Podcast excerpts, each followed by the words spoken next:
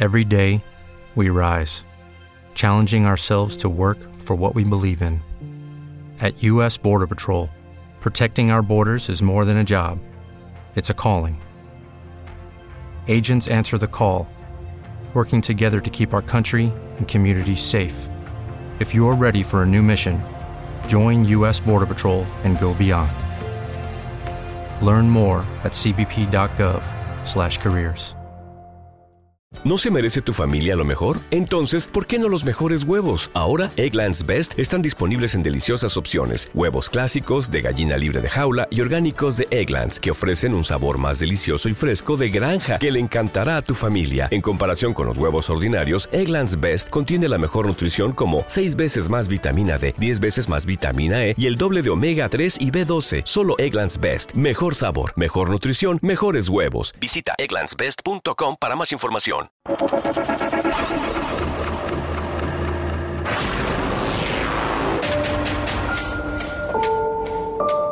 Es una época en la que escasean las ideas en televisión. Cuando los realities se repiten una y otra vez. Una y otra vez y otra vez y otra vez. Las caras son siempre las mismas. Un extraño que se expande descontroladamente como un virus por el cual los pobladores de la República Argentina están destruyendo sus receptores televisivos. Televisores que vuelan desde las alturas y se estrellan contra el pavimento, reduciéndose a polvo. Las cadenas de electrodomésticos ya no venden Smart TVs. La tendencia ha cambiado. Los humanos ahora compran compulsivamente equipos de radio y auriculares.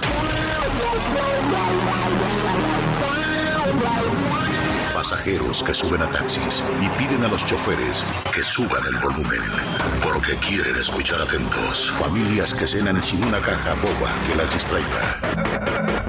Trabajadores nocturnos que se sienten acompañados y que disfrutan cada hora juntos.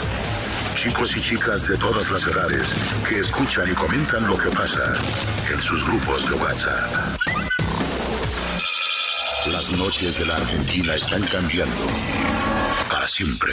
Todos unidos en un mismo programa de radio. Un lugar donde los oyentes son protagonistas. Historias de terror reales, contadas en primera persona. Bienvenidos a este viaje de ida. Esto es Noche Paranormal.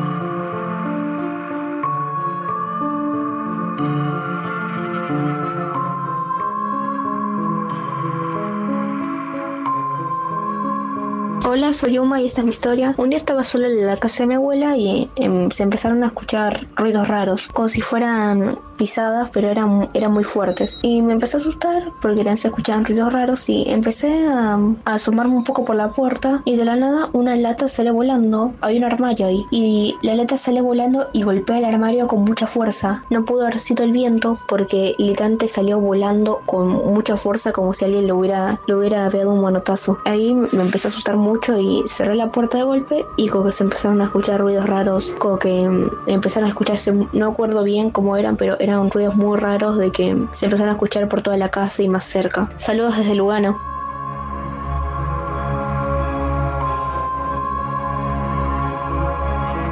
Once 2784 1073 Hace algunos años me encontraba en el centro de Buenos Aires, en uno de esos edificios construidos hace más de 100 años. Era un domingo en la mañana, no había nadie. Voy al medio del salón y enfrente podía ver un cuarto con puerta abierta. Este tenía un baño incorporado. No sé cuál fue el motivo, pero me quedé parada mirando esa zona.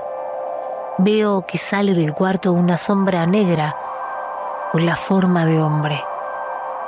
Atrás de esa sombra seguían avanzando en fila. Siete sombras más.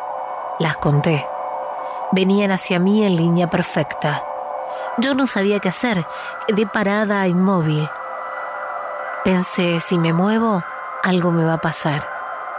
En un momento, cuando estaban un metro y medio de distancia, se cruzan delante de mí, pero aparece una sombra blanca, transparente, de derecha a izquierda.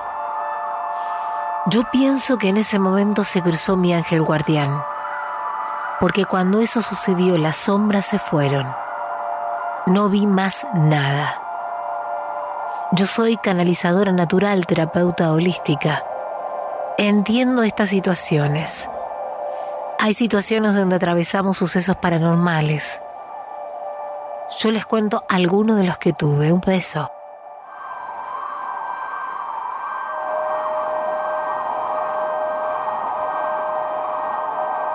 Contanos tu historia paranormal en vivo llamando al 11 27 84 1073. Grabala en audio y envíala por WhatsApp al 11 27 84 1073. Hola Héctor, buenas noches. Bueno, soy Jonathan de Lomas. Bueno, mi historia es una de las tantas que pasaron en mi casa. Yo tengo mi taller dentro de mi casa y yo hago escenografías y esculturas. Y bueno, era un día que estaba haciendo una escultura de noche, ya eran tipo cerca de las 12 y estaba así tranquilo escuchando la radio y como si nada siento como que vi a alguien atrás mío. De golpe me vuelta para ver si, si estaba mi novia porque era como, viste, se lo sentía pero patente, o sea, era algo increíble. Y me di vuelta, no había nadie, te juro que ahí ya se me puso la piel de gallina y dije, wow. Y me termino de dar vuelta y siento como que es alguien que estaba atrás mío, me traspasa y ahí me salí corriendo del taller, me fui a, contarle a mi novia que estaba en la pieza y, no volví más al taller, después apagué todo y, y nada, fue realmente bastante feito lo que me pasó, no, no se lo recomiendo a nadie.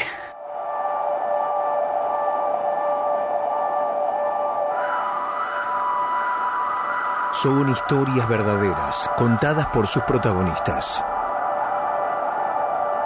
Muy buenas noches, soy Mariela. Hace una semana que los escucho. Quería contarles que yo nunca tuve una situación paranormal, pero sí mi padre. Él no cree en cosas paranormales y nunca recuerda los sueños. En el año 2007 mi abuelo, su padre, estaba atravesando un cáncer. La última noche mi papá se quedó en su casa para que mi abuela no se quedara sola. Se quedó por pedido de mi madre. Esa noche él despertó tipo 5 de la mañana, porque según su relato, la mamá de mi abuelo se lo presentó, porque venía a buscarlo. Mi padre se levanta, va hacia la cama y constató que él ya se había ido.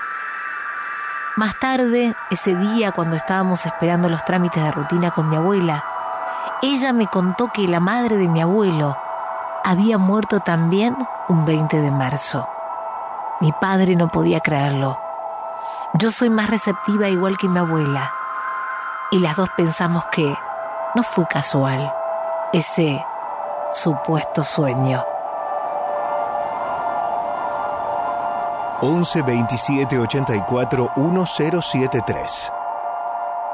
Hola Héctor, ¿cómo estás? Me llamo Daniel de Lanús y quería contarte algo que me pasó el, viernes, ¿viste? Bueno, yo en casa tengo la entrada por el, por el portón, que justo es el garage. Y ahí instalé una cámara, porque en el verano me había ido de vacaciones y instalé una cámara sin infrarroja. Y ahí en mi casa yo trabajo de noche, ¿viste? Y en mi casa vive nada más que está mi mujer con los perros. Y bueno, yo estando el viernes fue esto, estando el viernes a la noche en el trabajo, me pongo a pavear ahí con la cámara. Miro así, no hay nada, está todo bien. Esto era las 2 y media de la mañana, 2 y 20 de la mañana. Miro así y tiene la parte donde la cámara graba. Entonces pongo la parte de las grabaciones y te marca en rojo donde hubo un evento. O sea, algún detectó un movimiento. El único movimiento que puede haber ahí es el perro. Tengo dos perritos chicos y bueno, yo digo, debe ser el perro. Miro así en la cámara, en donde me detectó movimiento y se ve el perro acostado en un. hacía apenas, a duras penas, pues está todo oscuro, en un costadito, al lado de la puerta, del otro lado del portón, eh, justo enfrente donde da el portón, digamos. Y me quedo mirando así, se ve, se introduce una luz que, fíjate bien, porque ahora te mando el video por WhatsApp, que se mete y, y pasa por el piso, por la pared y por el portón, como si alguien estuviese iluminando con una linterna, pero del lado de, eh, como si estuviese parado en el medio del garage iluminando con una linterna, pero ahí no había nadie. También me puse a analizar el video, la luz no viene de afuera, ni tampoco viene del lado del patio, que da atrás, pues del lado de atrás hay una puertita con un vidrio chiquito que si vos le metés linterna a ese vidrio, es, es difuso el vidrio, la luz se hace difusa del otro lado. Y acá era un punto de luz bien concentrado, viste que se movía para todos lados. Y después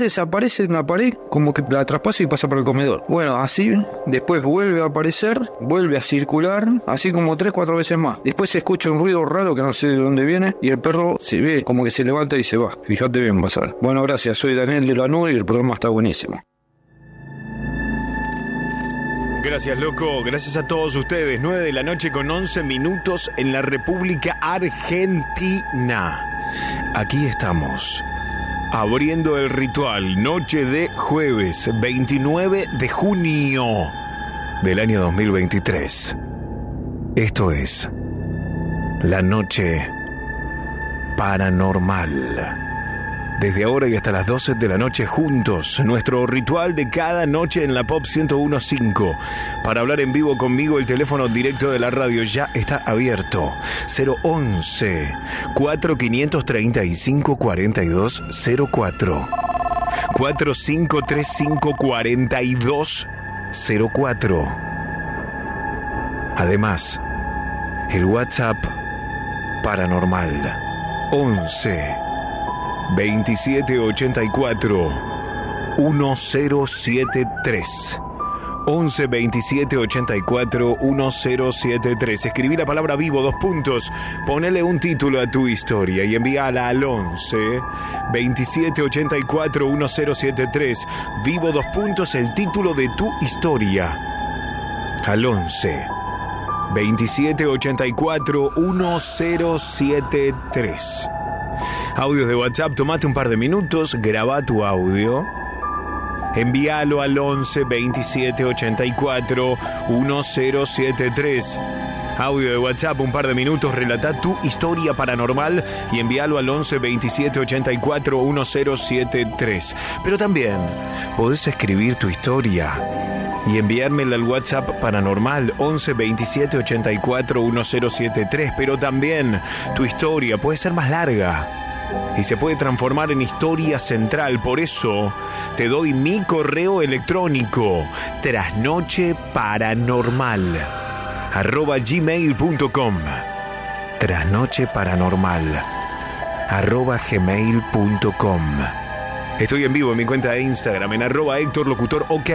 Arroba Locutor OK. Los invito a todos y a todas a sumarse a este vivo de Instagram por lo pronto en el principio del programa.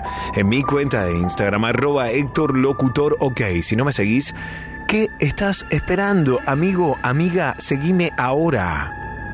Sumate a este vivo. Mándame un mensaje privado y contame dónde y con quién estás viviendo el ritual de noche de jueves. Apenas me seguís en Instagram, al lado de mi nombre hay una campanita. Toca esa campana, desliza hacia la derecha y activa todas las notificaciones para que te lleguen avisos cada vez que subo un material nuevo a mi Instagram, arroba Héctor Locutor. Estamos en vivo en Pop 1015. Estamos en vivo en www.radiopop.fm. Estamos en vivo en el canal de YouTube de la radio, Pop Radio 1015. Descargate gratis la app de la Pop a tu teléfono celular, App Store, Google Play, buscanos. Pop Radio 1015. Como si todo esto fuera poco.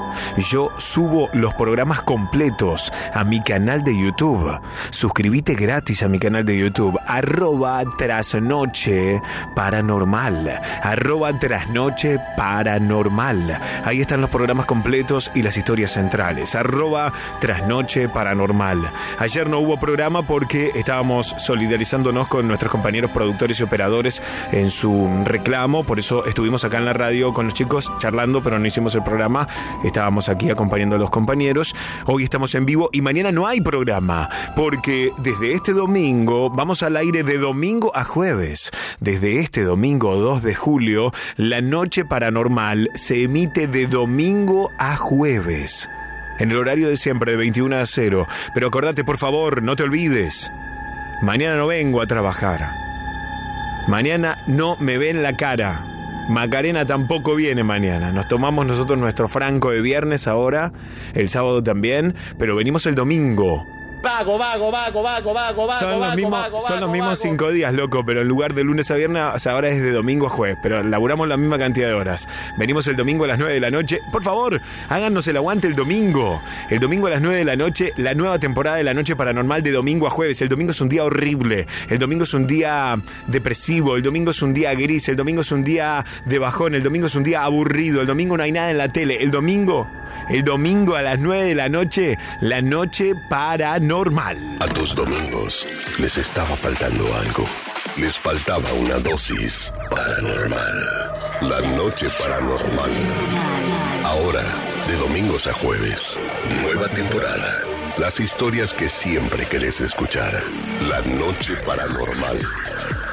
Desde el 2 de julio, de domingos a jueves, a las 21, Héctor Rossi está en 1015. La Pop.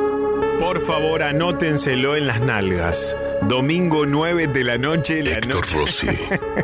Domi- Domingo 9 de la noche, la noche paranormal. Ahora la semana es de domingo a jueves. ¿Está claro? Noche paranormal. Por favor, se los pido, pongan un, Noche paranormal. pongan un papelito con un imán de delivery en la heladera ahora, pero hacelo ahora. Si estás en tu casa al pedo, pone un papel en la heladera que diga domingo 2 de julio, Noche paranormal. 21 horas la noche paranormal en la pop. Si estás ahora volviendo del laburo, acordate que el domingo, aunque no trabajes, cuando salgas de paseo, cuando pegás la vuelta, me vas a escuchar en la pop, porque vamos a estar en vivo acá en el estudio de la radio haciendo la noche paranormal. Bien, acuérdense, pónganse la alarma en el celu. Bueno, por favor, no cuelguen. El domingo yo no trabajo. O no trabajaba, porque ahora voy a venir acá. Pero quiero decir, no tengo que correr de a Canal 26 como me pasa todos los días que salgo volando. Así que el domingo, como en las viejas épocas, quienes quieran venir a la puerta de la radio, Uriarte y Nicaragua, con mucho gusto, y lo digo en serio, los voy a recibir, nos vamos a abrazar, nos sacamos una foto, salgo a la calle con el micrófono inalámbrico para que puedan contar sus historias. No puedo hacer pasar a todo el mundo al estudio, pero puedo salir yo a la calle. Así que el domingo los espero en Uriarte y Nicaragua. Mm, No sé cómo va a estar la temperatura, pero pueden venir a las 9 de la noche, aunque sea un ratito, acompañarnos en la nueva temporada de la Noche Paranormal. Me va a encantar verlos acá, ya que el domingo es un día en realidad más como más tranquilo, ¿no? Así que los espero a todos. Y les recuerdo, mañana, por favor, este, recuerden que no va a estar la Noche Paranormal, pero igual escuchen la radio. Yo no sé si puedo contar lo que va a haber mañana. No sé, nadie me autorizó a contarlo, así que mañana es sorpresa, pongan la radio. Y- pero por favor, esto sí lo voy a decir y no porque me la crea, ¿eh? Pero más o menos conozco a, a nuestro público. Háganle el aguante al compañero que está al aire en este horario. No, no empiecen a quemarle la cabeza. Eh, "Ah, el paranormal. Ya sabemos que ahora vamos de domingo a jueves. Por favor, somos un equipo en la radio. Queremos que nos vaya cada vez mejor. Y por eso estamos haciendo estos cambios. Así que los esperamos a todos mañana también, como siempre, en toda la transmisión de Pop Radio. ¿eh? 1015. La Pop. Gracias, gracias por eso. Bueno, vamos a empezar a trabajar. Está Alicia en vivo. Hola Alicia, ¿cómo te va? Uy, no, no te escucho nada. Che, ¿dónde estás? ¿Cómo te va? Ahora sí te escucho. Ahora sí, ahora Ah, sí. bueno. Hola Alicia, Vale. bienvenida. Te escuchamos.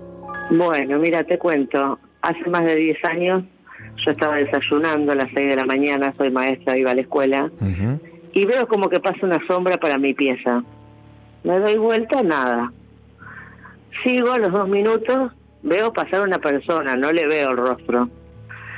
Y me asusté y me fui hasta buscar abajo de la cama a ver quién había entrado. Claro. No había nadie. Me voy a la escuela y se lo cuento a mis compañeras. Digo, chicas, miren lo que me pasó.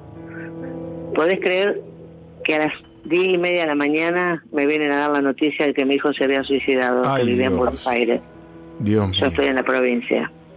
Y mi mejor amiga que fue, me llevó hasta abajo de la escuela y me dice, mirá, te tengo que decir algo, no te pongas mal. Yo levanto los ojos y veo la pared y vi la cara de mi hijo sonriéndome. Y yo le dije a ella, Gino murió. Y ella me asintió con la cabeza. No sé si es paranormal, Pero si ¿qué te parece? ¿Qué te parece? Fue Eh, de locos. No, yo Y de- creo que no fue intuición. Para mí él estaba ahí y se fue a Él despedir. se vino a despedir, Sí. se vino, porque yo esperé la autopsia, que tardó meses, y sale la hora. Entre las 5 y 7 de la mañana él se suicidó. Cuando vos viviste la experiencia esta que me estás contando. Claro, era la misma hora, yo las seis y cuarto y entre las cinco y las siete salió la autopsia eso. Increíble. Bárbaro. Hoy te lo puedo contar sin llorar Sí, después de me 10 imagino, años. me, me imagino. Tenía 23 años él. Y lo que me pasó ahora, hace nueve meses perdí a mi pareja de nueve años y lo cuidaba, lo cuidé cinco años. Me vengo ese lunes a mi casa a cenar, porque ya estaba, tenía que descansar, lo tenía que ir a trabajar. Termino de cenar y me pasó un frío, mi abuela me acuerdo que decía la muerte, cuando te pasa un frío por la espalda, ¿viste? Sí, sí, sí. Pero era una cuchilla. Ay, bueno, me acomodé. A los 10 minutos suena el teléfono, la sobrina de él me dice, Ali, Néstor murió. Hace 10 minutos. Justo cuando a mí me sucedió eso. Qué bárbaro, qué bárbara, qué fuerte tus experiencias. Viviste de todo, Alicia. No, terrible. Y si querés te cuento otra que mi viejo hace 30 años falleció. Estábamos todos acostados, estaba él estaba en la Rica internado, mis chicos eran chicos, toda la casa oscura. De pronto se prende la luz de la pieza de los nenes. Digo, bueno, querrán ir al baño. Me levanto, estaban los dos completamente dormidos. Me llaman para avisarme que murió mi papá. Era la hora que se prendió la luz. También, bueno, viviste, fíjate cómo todas tus experiencias tienen en común esto de, de personas queridas que se, que se acercan a despedirte. Yo lo que no sé, y esto lo planteo al aire, si efectivamente eh, te fueron, se fueron a despedir de vos puntualmente o si todo el tiempo pasa esto pero vos tenés una percepción especial.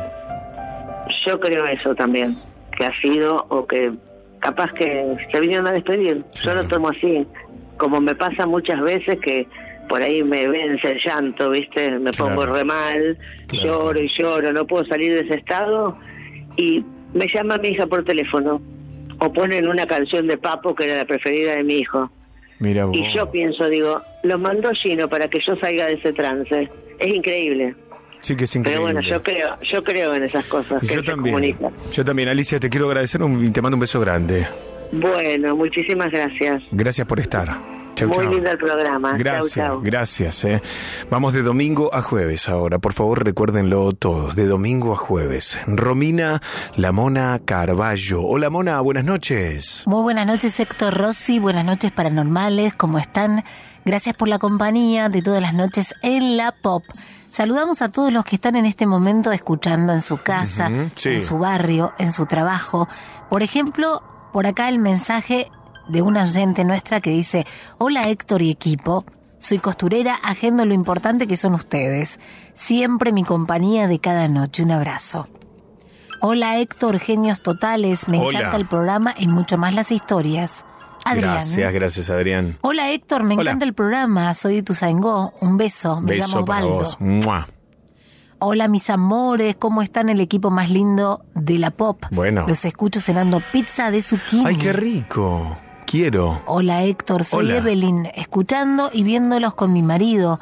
Estamos en el auto volviendo a Capital. Excelente. Nos encanta la noche paranormal. Gracias. Abrazos. Abrazos para vos. Hola equipo paranormal, me encantan porque tratan temas de mi interés. Los escucho completo, de 9 a 12. Abrazos, Alejandro. Abrazos. Besos, Ale. Bueno, un beso grande para todos. 9 con 24 en la noche de la Argentina. Andrea, estás en vivo, ¿cómo te va? Hola, ¿qué tal, Héctor? Buenas noches. ¿Todo bien? Bueno. Acá cocinando. Recién terminó de cocinar. ¿Qué cocinaste? Ñoquis. Uh, claro, 29. ¿Y mm, ya están para comer? Están comiendo. Ah, ¿quiénes son los que están comiendo? Mis hijas, Tus eh, hijas. Sol y Julieta. Sol y Julieta. ¿Y vos en qué barrio estás? Lomas de Zamora. Ah, no, porque si no ahora me hacía una escapada y te iba a pedir que me guardaras en un tupper. Dale, ningún problema, pero tengo un comensal pendiente igual. ¿Quién falta comer? ¿Quién falta de comer? Falta Iván, Cristian, un amigo también. Ah, bueno, son una banda. Ahora, mañana que los viernes no voy a venir a la radio, eh, podría, te lo digo a vos, Andrea, y a cualquier persona que esté escuchando, ahora que vamos a ir de domingo a jueves, los viernes estoy libre, puedo ir a comer a la casa de ustedes si quieren. Ningún problema. ¿De verdad me invitarían? Ni hablar, ni hablar, obvio. sí, sí. que, sabés que yo me animo en serio a ir, ¿eh? Ah, buenísimo. Dale, podríamos eh, planear y comemos. Bueno, Dale. eh, te propongo algo. eh, a vos y a la gente que me quiere invitar a comer los viernes a su casa, que mande un mensaje a WhatsApp paranormal. Yo te invito, Héctor, eh, y después la seguimos en privado. Yo, yo voy. Para, no.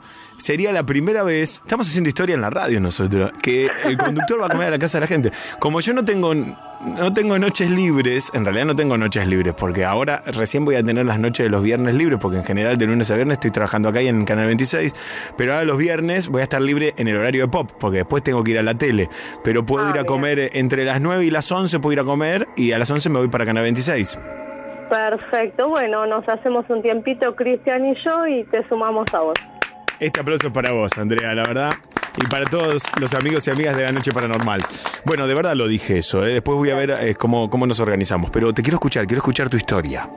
Bueno, eh, bueno, yo te cuento, esto es algo muy, digamos, muchísimos años atrás, es en el año, empezó a pasar en el año 81, Ujú. eh, yo en ese momento tenía entre 4 y 5 años, Eh, yo tenía a mi tía, eh, que ella eh, tenía cosas muy guardadas, cosas muy ocultas, y yo iba frecuentemente porque me encantaba ir a la casa de ella, eh, la hija más chica de nueve hermanos, que ninguno de los hermanos le daba bolilla, porque mi hermano, el que me sigue a mí, eh, tiene cinco años más que yo, o sea, imagínate, yo cinco, él diez, nada que ver. Entonces, eh, bueno, me llevaban de vez en cuando una tía, esos eran mis paseos. Y bueno, esta tía que me encantaba ir a la casa porque tenía una casa enorme, eh, tenía unos cuartos que a mí me llamaban la atención porque ella cada vez que yo iba los cerraba, pero bajo llave, cadena, no sé, no, yo no sabía, tenía la curiosidad de saber por qué con tanto... ¿Por qué eh, había tanto secreto ahí, no? Claro, imagínate una nena de 5 años que quería descubrir y ella continuamente me entretenía con cualquier cosa, me hacía dormir la siesta, que acá en Buenos Aires eh, no se duerme, yo soy porteña, así que la siesta ni loca. Eh, bueno, entonces un día se duerme ella la siesta y a ese cuarto donde ella eh, tenía bajo candado yo entro. Eh, no sé por qué se, no sé, estaba abierto. Ella dice que lo había cerrado porque después se enojó al descubrir que yo vi. Y mm, entro y en el lugar había cadenas eh, atadas a la pared.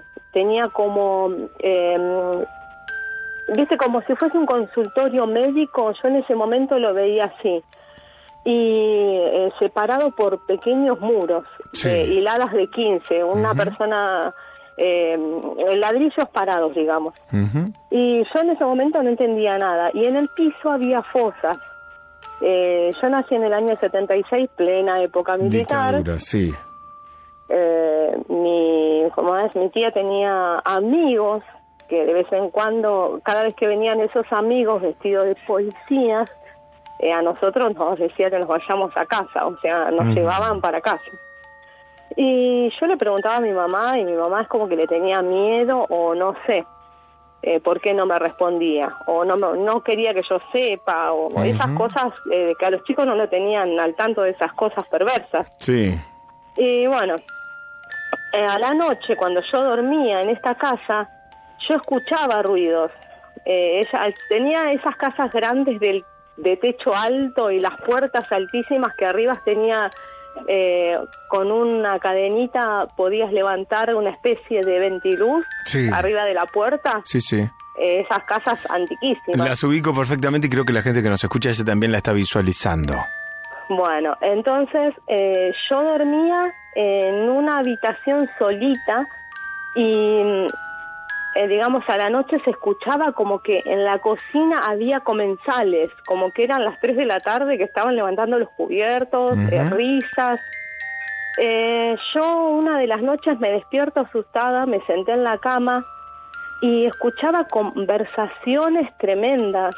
Y al otro día yo le preguntaba a mi tía, eh, porque a mi tía parecía como que se dormía y estaba muerta. O sea, me Dios. daba más miedo mi tía a ir a despertarla que volver a dormirme. Sí. Eh, me costaba un montón volver a dormirme después de escuchar semejante cosa. Y muchas veces me pasó de tener que quedarme por X motivo que yo Como nuevo cliente de Western Union, puedes disfrutar de una tarifa de envío de 0 dólares en tu primera transferencia internacional de dinero en línea. Envía dinero a los tuyos en casa de manera rápida, fácil y conveniente. Visita westernunion.com o descarga nuestra app hoy mismo y tu primera tarifa de envío corre por nuestra cuenta. Aplican ganancias por cambio de moneda. No disponible para tarjetas de crédito y envíos a Cuba. Servicios proporcionados por Western Union Financial Services Inc. NMLS 906983 o Western Union International Services LLS NMLS 906985. En Sherwin Williams somos tu compa, tu pana, tu socio, pero sobre todo somos tu aliado, con más de 6.000 representantes para atenderte en tu idioma y beneficios para contratistas que encontrarás en aliadopro.com. En Sherwin Williams somos el aliado del PRO.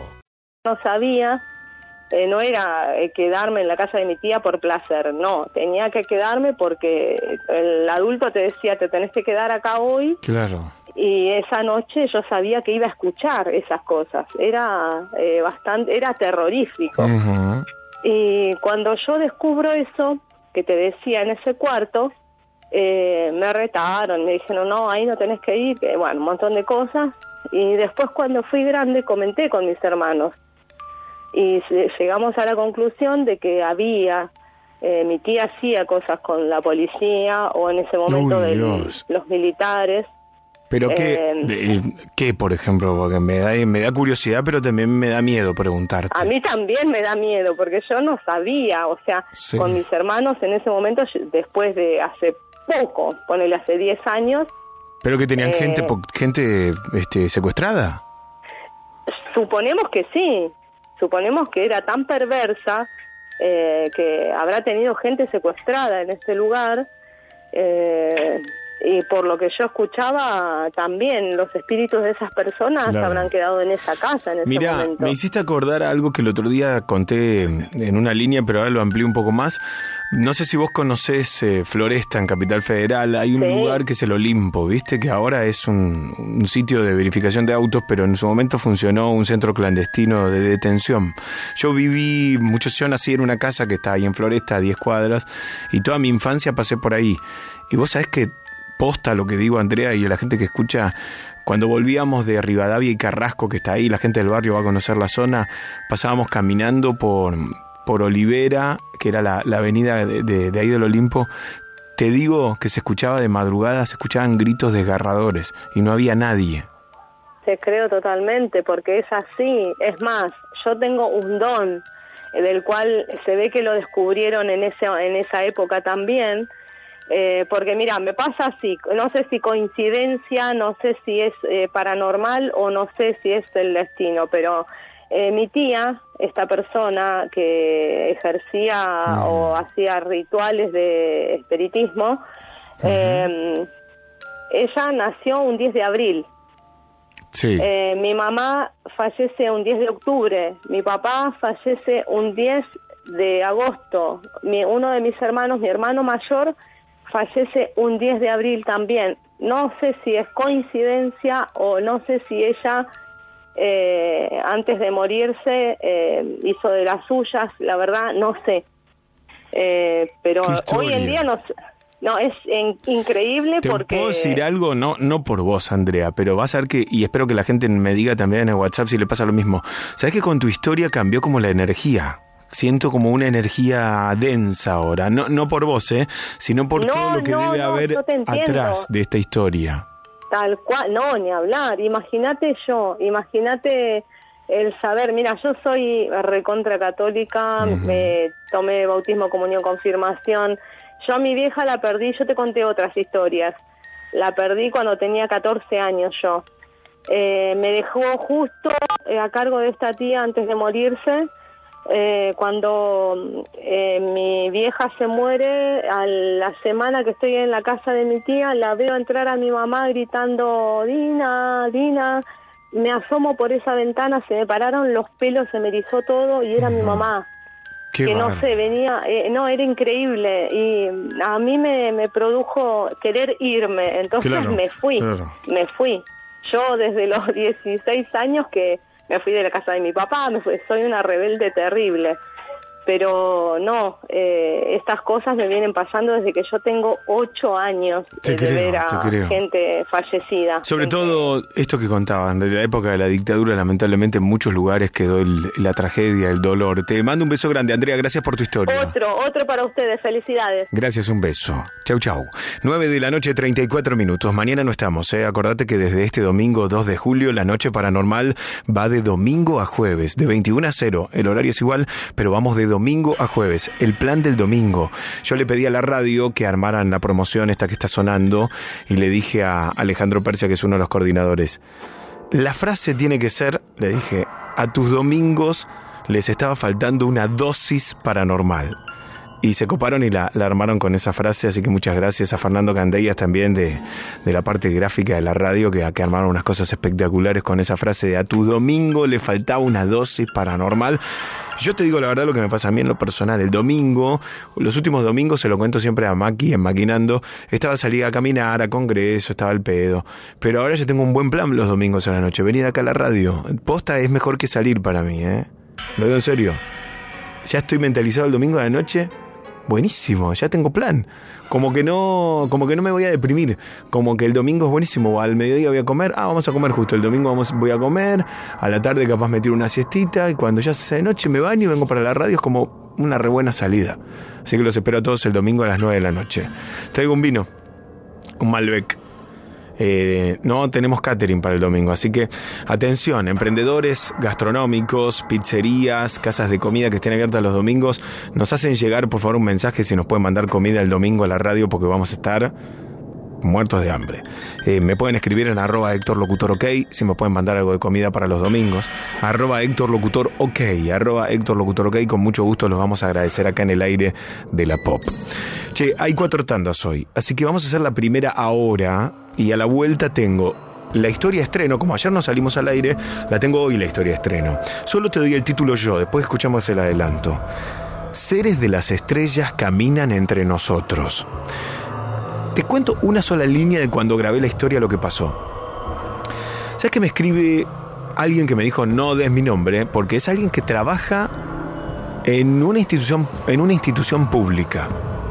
Es alguien que conocí en la tele haciéndole una entrevista. Y me dice, ¿te puedo contar una historia para tu programa? Sí, obvio. Me dice, pero necesito contártela. Ya empezó todo raro. La persona esta que es conocida me dijo, necesito contártela personalmente. Yo con el vértigo este de no tener nada de tiempo le dije, escúchame, mandame un audio de última y yo, viste que ahora hay una aplicación de WhatsApp que vos reenvías el audio y te lo manda escrito. Le dije, olvídate, mándamelo en el audio, yo lo, lo transcribo automáticamente, después la grabo. No, no, me dice, no, no, no me animo, no es que no confíe en vos, me dice. No me animo.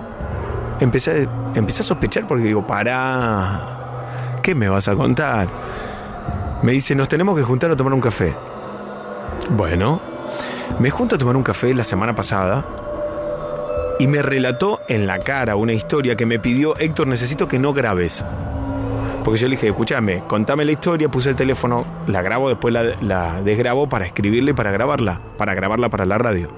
No, no, me dice, no, no se puede escuchar mi voz. Bueno, un misterio total, me contó la historia como pude, la memoricé, después la escribí y la grabé. Tiene que ver con extraterrestres, pero no es la típica historia de avistamientos ovni. No sé, después, ahora hacemos el adelanto después de la tanda, pero esta persona que trabaja en un lugar público y que es conocido porque lo invitan siempre de la tele, me dijo, mira Héctor, ellos están entre nosotros. ¿Quiénes? Le dije yo. Héctor, ellos son seres de otro mundo, no, no son humanos. Te juro que pensé que me estaba actuando bancar la cara seria porque, ah, me está jodiendo. No, no me dice. No, no me animo a que se sepa que yo conté la historia. Te digo lo que me pasó cuando grabé la historia. No sé si es que estaba sugestionado o qué. Grabé la historia, esta historia la grabé la semana pasada. Grabé la historia al mediodía antes de salir para intrusos. Que dicho sea de paso, hoy fue mi último día. Bueno, después les digo algo de intrusos al aire acá. Pero bueno, grabé la, grabé la historia. ¿Cómo, Mauro? Dije, dije algo, dije, ahora les cuento lo que dije. Eh, grabé la historia, Me duché y salí para el canal. Yo no sé si estaba sugestionado o qué, pero escuchen lo que me pasó. Llego a Palermo, yo dejo el auto, dejaba el auto en una cochera ahí en Honduras. Dejo el auto, voy caminando, doblo por Fitzroy, ahí está el Canal América.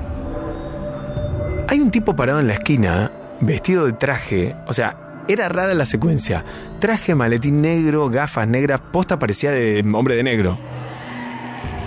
Me reconoce o me dice Héctor, me doy vuelta.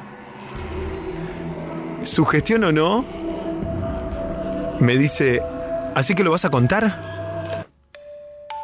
Te lo juro que me quedé paralizado.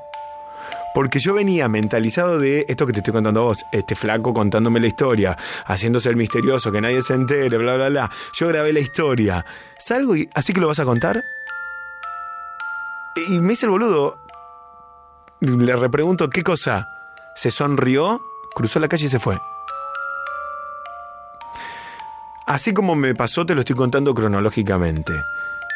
Como para rematar, la historia estaba cargada para salir al aire ayer. Ayer, por esta medida de fuerza, no salimos al aire. O sea, va a salir al aire hoy. Yo qué sé. La vamos a poner al aire. Y saquen sus conclusiones ustedes. Pero bánquenme un minuto. Está Mauro Campagnolo en la puesta al aire de Pop Radio. Mauro, vos los viernes seguís viniendo. Así que mañana estás con el programa nuevo una incógnita. ¿eh? Mañana, por favor, pongan la radio y, nos, y no puedo adelantar nada. Me pidieron que no adelante nada. Macarena Ruiz Guiñazú, familia de radio, obviamente, está con nosotros, pero Macarena no viene mañana ahora. Se pega a Héctor Rossi, que soy yo. O sea, yo vengo los domingos, vienen los domingos conmigo. Y después nos vamos. Ah, pensé que el gesto era otro. No, me hizo un gesto como medio promiscuo. No, me hiciste un gesto promiscuo. Te entendí que me hacía. No, te entendí un gesto mal. Te entendí mal. Eh, Pensé que era, no era el corazón que me banca. Calmate, Héctor. Me estoy calmado. Bueno, eh, Macarena Virginia Su. Hoy Iván Cano se fue de gira. Está Carolina Fernández Henderson, también con nosotros en la producción. Rodrigo Blanco, editor. La Mona Romina Carballo. Alejandro Persia, Javier Fábregas, Iván Velasco. Sebastián Pedrón, el director de todas las radios. Yo soy Héctor Rossi. Hacemos una tanda y te cuento más y ponemos el adelanto de la historia central. No te vayas.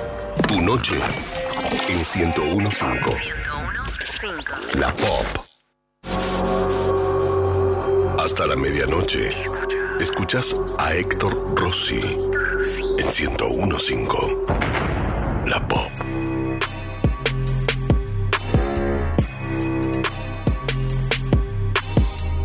Hola, buenas noches. Soy Daniel del balneario argentino Uruguay. Les cuento una de tantas que me pasaron. Tenía cinco años, iba a un colegio católico donde te ponían a Dios hasta en la luz de una vela. Era mucha la influencia que tenía por parte de la iglesia. Un día estoy solo en casa de mi padre. Él se había ido a buscar a mi mamá a trabajar y yo intentaba armar un barquito de papel. No me salía por más que le ponía ganas. Tanto así que le pedí a Dios que me ayudara. Y en eso escucho una voz de hombre. Muy tranquila esa voz. Me decía. Y me iba ayudando. Me iba indicando paso a paso cómo armar el barquito. Por mucho tiempo creí que era Dios hasta que de golpe empezaron a pasar otras cosas que en otra oportunidad les contaré. Muy lindo el programa. Saludos desde Uruguay. Hola, ¿qué tal? Soy Paola de Temperley. Bueno, yo voy escuchando siempre los programas al otro día, porque bueno, a la hora que, están ustedes por una cosa o por otra no puedo escuchar tranquila, entonces escucho al otro día tranquila mientras hago las cosas. Estaba escuchando el tema de las casas embrujadas y bueno, a mí me pasó de vivir en una casa embrujada, que mi hijo inclusive se enfermó de epilepsia en esa casa. Él veía todo el tiempo una nena que no era una nena. Esta chica tenía convulsiones y mi nene con dos años y medio de haber sido un chico con un parto normal, sin ningún problema, se le despiertan convulsiones a él también. Bueno, era una casa que tenía una energía horrible, o sea, vos te levantabas al baño o ibas al fondo y sentías a alguien que tenías atrás, mi hijo mayor sentir que le respiraban atrás cuando se quedaba jugando a la PlayStation a la noche. Yo iba a tender la ropa al fondo porque eran dos casas en una y yo iba a tender la ropa al fondo y yo sentía como de adentro me miraban del departamento del fondo que no vivía nadie, que estaba vacío. Después, por ejemplo, se nos prendía la música a la noche, altísima, se nos prendían los ventiladores solos. Una vez dejé un documento puesto en, en un mueble ahí a la vista, lo fui a buscar, no estaba, lo busqué por todos lados, no estaba y después es como que alguien lo volvió a poner ahí y ahí estaba. Y bueno, ya al último tiempo teníamos que una noche dormir mi hija y yo y otra noche mi marido y mi hijo mayor para poder cuidar al más chiquitito para que eso no lo atacara porque lo atacaba todo el tiempo y mi hijo sufría de convulsiones. De hecho después estuvo un par de años en tratamiento hasta que se curó. Pero bueno, en esa casa nos pasaron un montón de cosas y, y él por ejemplo veía un, un perro, él hoy se acuerda con 16 años, que veía un perro que se llamaba Cani, me decía él, y que era malo. Y que ese perro le hablaba y le decía cosas. Dice, y era gris, mamá. Porque él hoy, hoy, hoy con 16 años él se, se acuerda de eso. Y eso lo atormentó hasta hace un año atrás, que él escuchaba voces y yo le decía, hijo, nunca si yo te llevo al médico vayas a decir que escuchas voces, pues vas a decir que estás loco. Y él me decía, no mamá, pero es horrible, ayúdame. Bueno, lo terminé llevando a lo del padre Abraham, ahí en Lanús, que es excelente. Y bueno, y, y gracias a Dios hoy por hoy mi hijo ya hace más de un año que no escucha voces ni escucha nada, pero de esa casa se trajo pegado eso durante años y eso lo atormentaba y lo hacía hacer por ahí cosas o decir cosas malas. Así que bueno, esa es mi historia y bueno, los felicito por la radio, está buenísima y bueno, les mando un beso grande para, para todos. Gracias, un beso para vos también. 9 de la noche, 47 minutos. Hay una banda de mensajes. Héctor, Mona, buenas noches. Escucho como siempre, son una gran compañía. Aldana de Zona Norte. Héctor, te escuchamos siempre con mi novia Brenda. Somos fanáticos del programa. Bien que ahora van a estar los domingos. Hola, Héctor. Te escuchamos siempre. Exigimos la noche los domingos. Bueno, desde este domingo. Héctor, acá Abigail, te escucho todas las noches. Dice, gracias por estar ahí. Héctor, eh, soy Silvana de Mataderos. Te escucho siempre con mi esposo Martín. Gracias por el programa. Bueno, todos buena onda, ¿eh? Todos absoluta buena onda. Como ella, que está en el ojo de la tormenta, loco, ¿eh? Pero ¿cómo se la banca? Ella que estuvo en Gran Hermano, pero que es política, profe de educación física. Bueno, es Romina Urig, que está con nosotros en la Noche Paranormal. Hola, Romina, ¿cómo te va? Hola Héctor, ¿cómo estás? Te olvidaste de decir ex política, si vamos a decir. si ex llamar política. política. Es verdad, Y ex actriz, política. futura actriz. Vamos todavía. Escucha, ¿y vas a estar en el bailando? Voy a estar bailando, sí. Mañana arranco con mis clases de, de baile. Bueno, te felicito. ¿Estás, estás Sí, la contenta? Ser muy contenta, sí, con las clases de teatro, con lo, lo que sería conducción y ahora con eh, el bailando. Así que metiéndole a todo. Che, la verdad que te felicito, ¿eh? ¿Y cómo te la bancás? Te lo decía el otro día por privado, más allá de... Acá no quiero hablar de la tele y de otras cosas, pero sí decirte que la, la actitud que tenés es la que hay que tener, ¿no? Así que te, te felicito por eso. Gracias. Lo que pasa que, te digo la verdad, eh, Héctor, odio las injusticias y las mentiras. Entonces, nada, eh, cuando uno o cuando gente sale a hablar mal y a mentir, eh, creo que hablan más de ellos que de uno. Así que nada. Sí, seguro. Y además hay que plantarse, ¿viste? Es incómodo plantarse, pero hay que plantarse, hay que No, defenderse sí. también. Sí, a veces, a veces hay que plantarse, pero después hasta hay que dejar. Uno habla, uno dice las cosas. Yo en este caso no tengo que esconderme, como siempre lo digo. Y después, nada, dejo todo en manos siempre de Dios. Soy muy creyente. Y nada, y a la gente mala, eh, como siempre dice Ju, malas vibras, las dejo afuera de mi vida. No me interesan para nada y creo que mm, la gente llena de odio, eso en algún momento les afecta y les hace mal y yo trato siempre de llenarme de amor y dejar todo eso afuera. Bueno, bien, hablando de energías, quiero ya meterme en, en lo paranormal de, de tu historia. Yo te preguntaba el otro día si habías vivido historias paranormales. Obviamente seguimos el Gran Hermano, en algunos momentos se dio la charla por ese lado, pero nunca desarrollaron nada concreto. Quiero preguntarte si viviste alguna historia paranormal. Sí, muy feo. Es una historia media larga, te la voy a simplificar un poco, pero bastante larga, con mi tía Fabiana, mi tía Fabi, la chica trans que yo siempre conté que, que me cuidaba. Sí. A ella eh, muere su amiga, su mejor amiga, eh, muere Karina.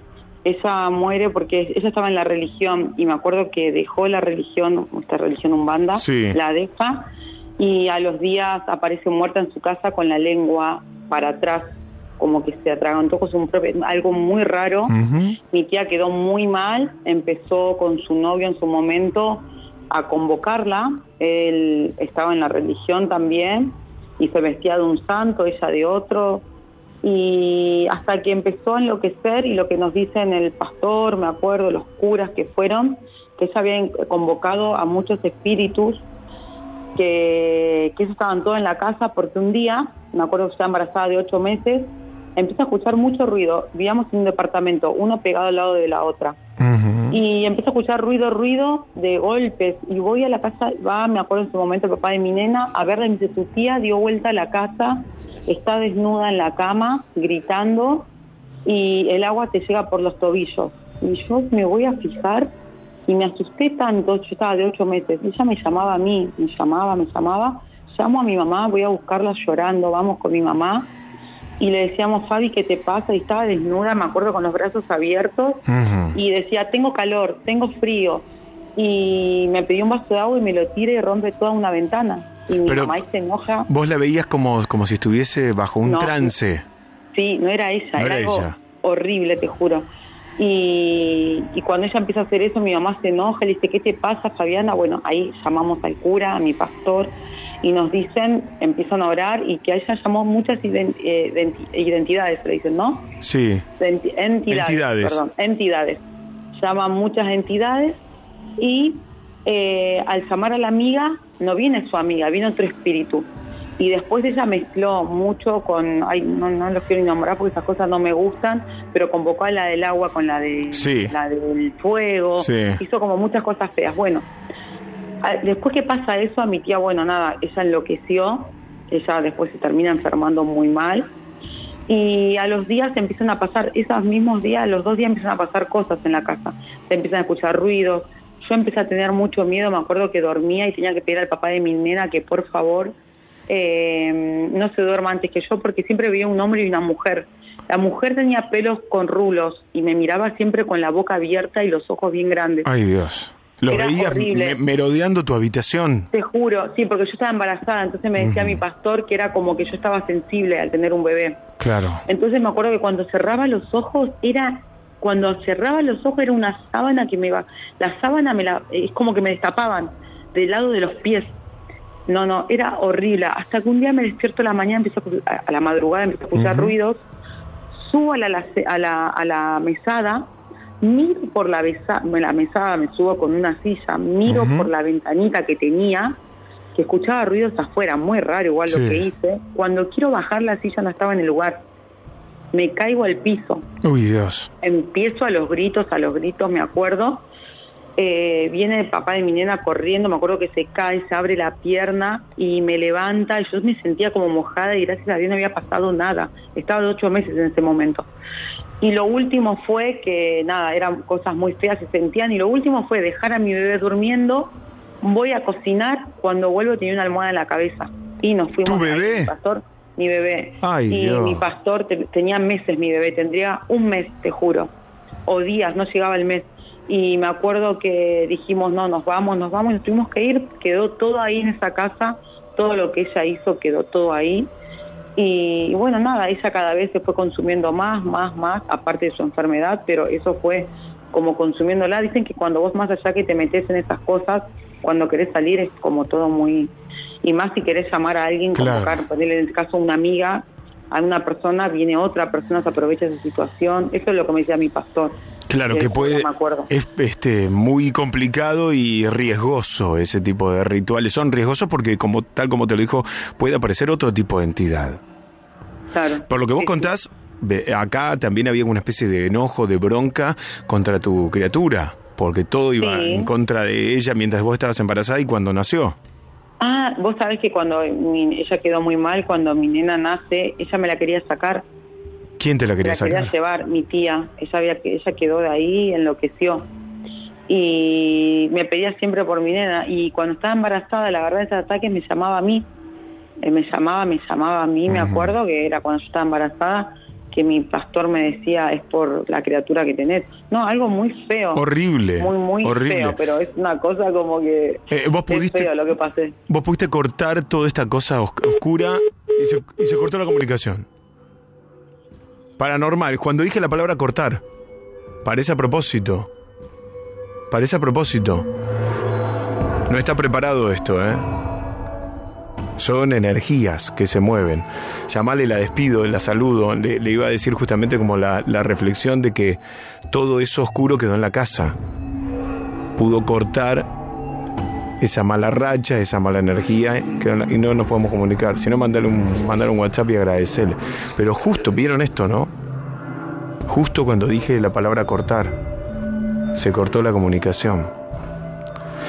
Porque hay, más allá de, de quien cuente la historia, hay entidades que son poderosas, ¿eh? realmente. Ahí volviste, Romina. Justo cuando sí, dije la palabra cortar, se cortó, pero te iba a decir para Ahí. ya, para ya despedirte también. Vos pudiste cortar esta mala racha yéndote del lugar, o sea, todo eso quedó en el lugar.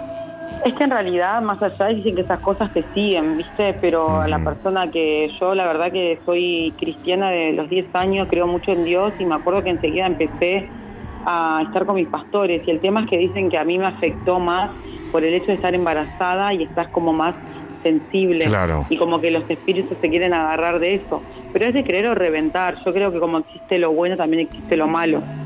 Y Seguro. tampoco empecé a dar tanta importancia, pero bueno, me pasó, lo viví, fue muy feo, fue feo tener miedo, cuando yo no soy una persona de tener miedo, de no dormirme, esperar, decirle a mi, al papá de mi nena, espera a que me duerma yo y después te dormís vos. No, no, horrible, te juro que fue por esas cosas como que, no, no, no. no. Tremenda de verdad. Sí, tremenda de verdad la historia. Che, te quiero agradecer que hayas contado Bueno. esto. Tan íntimo, te deseo lo mejor en todo lo que viene. Gracias, un beso enorme, Héctor. Un beso grande. Nos vemos. Chau. noches. Ahí estaba Romina Uri en vivo, ¿eh? la, la chica ex gran hermano que ya trascendió el, el reality y está en, en otras cosas ahora. Pero me parecía interesante indagar en esa historia que había adelantado muy poquito cuando estuvo en el reality y que evidentemente fue muy fuerte. Acabamos de escuchar y acaba de pasar que se corta la comunicación en vivo.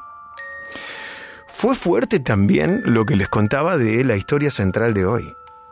Seres de las estrellas caminan entre nosotros. Ya les hice todo el prólogo, la introducción. Ahora los invito a vivir un adelanto. Esta es la historia real de seres de las estrellas. Caminan entre nosotros. En primera persona. Soy biólogo marino. Tengo un doctorado en oceanografía. Estoy cerca de cumplir cinco décadas de incansable labor. En todo este tiempo nunca viví algo que pueda acercarse a lo que pasó entre abril y octubre de 1994. Sepan entender que debido a la naturaleza de los hechos que deseo narrar, voy a mantener el anonimato, no solo por no manchar mi reputación, tampoco deseo que busquen callarme. En aquellos años, yo trabajaba para una multinacional, con sede en nuestro país. Nos encontrábamos realizando estudios del lecho marino y las interesantes especies que allí moraban. Recientemente habíamos adquirido un aparato que era tecnología de punta en aquellos años, un sonar. Dicho aparato funciona enviando pulsos a través del agua. Cuando la señal rebota con algo, vuelve a la superficie. La pantalla nos indicaba la presencia de algo a no mucha profundidad. Pensábamos que podía tratarse de algún resto fósil. Junto a otro colega nos equipamos para descender. Encontramos un objeto de forma ovalada, de alrededor de 30 centímetros de longitud. Regresamos a la superficie con todo el equipo esperando en la cubierta.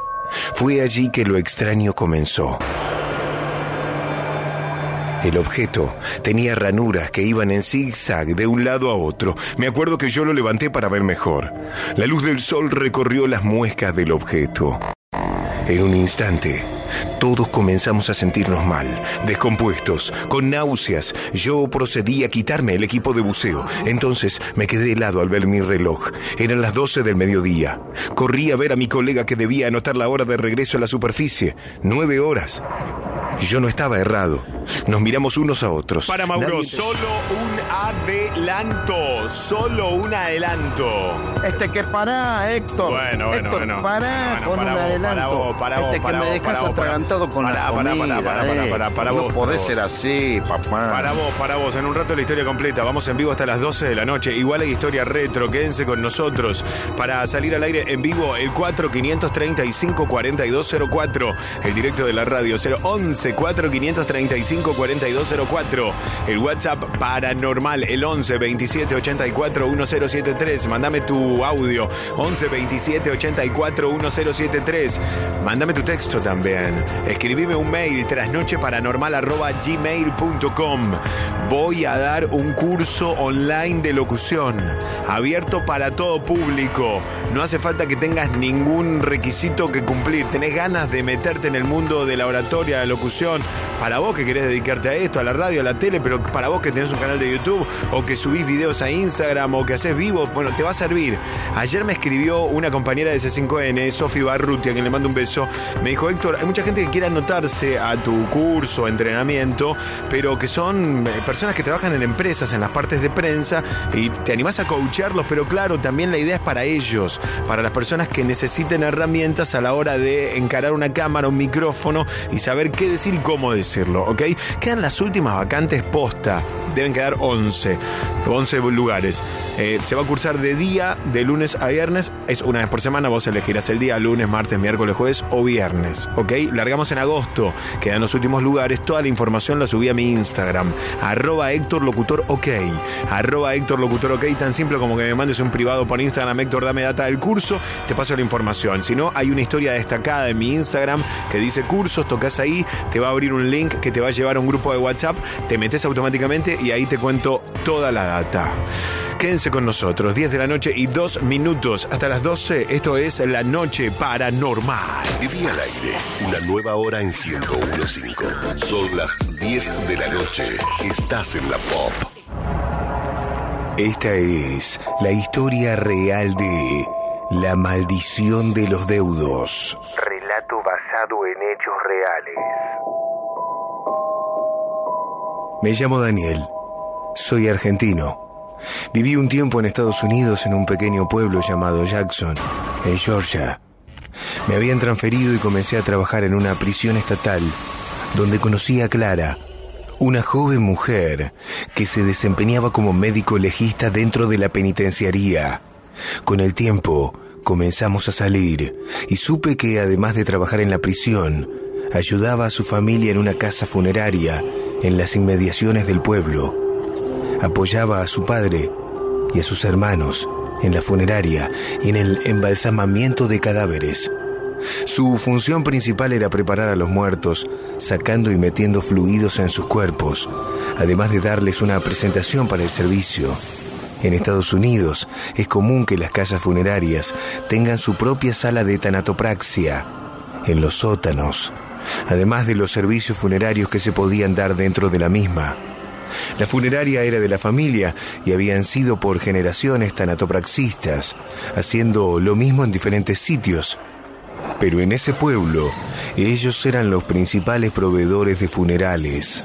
Además de sus padres, en esa casa vivían su hermano Alex y su hermana Amanda, con sus hijos Jake y Melissa de 7 y 6 años.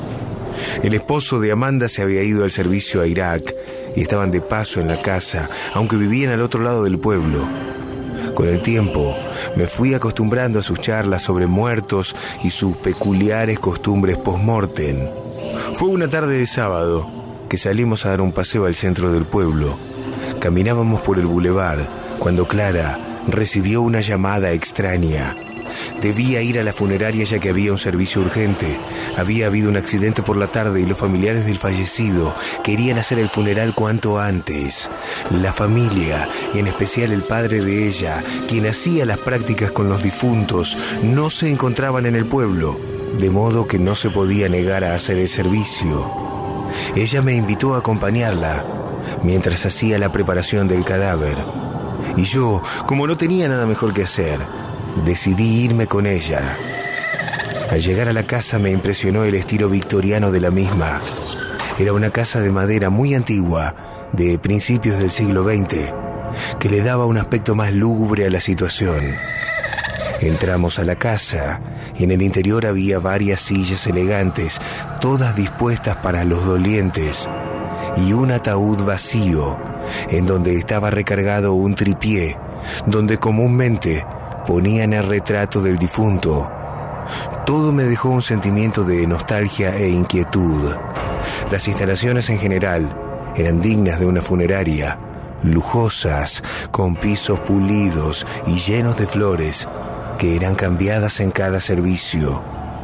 Detrás de la sala velatoria, un pasillo largo que conducía a unas escaleras que daban acceso al sótano, donde había otro largo y oscuro pasillo, en donde al final estaba la sala de tanatopraxia.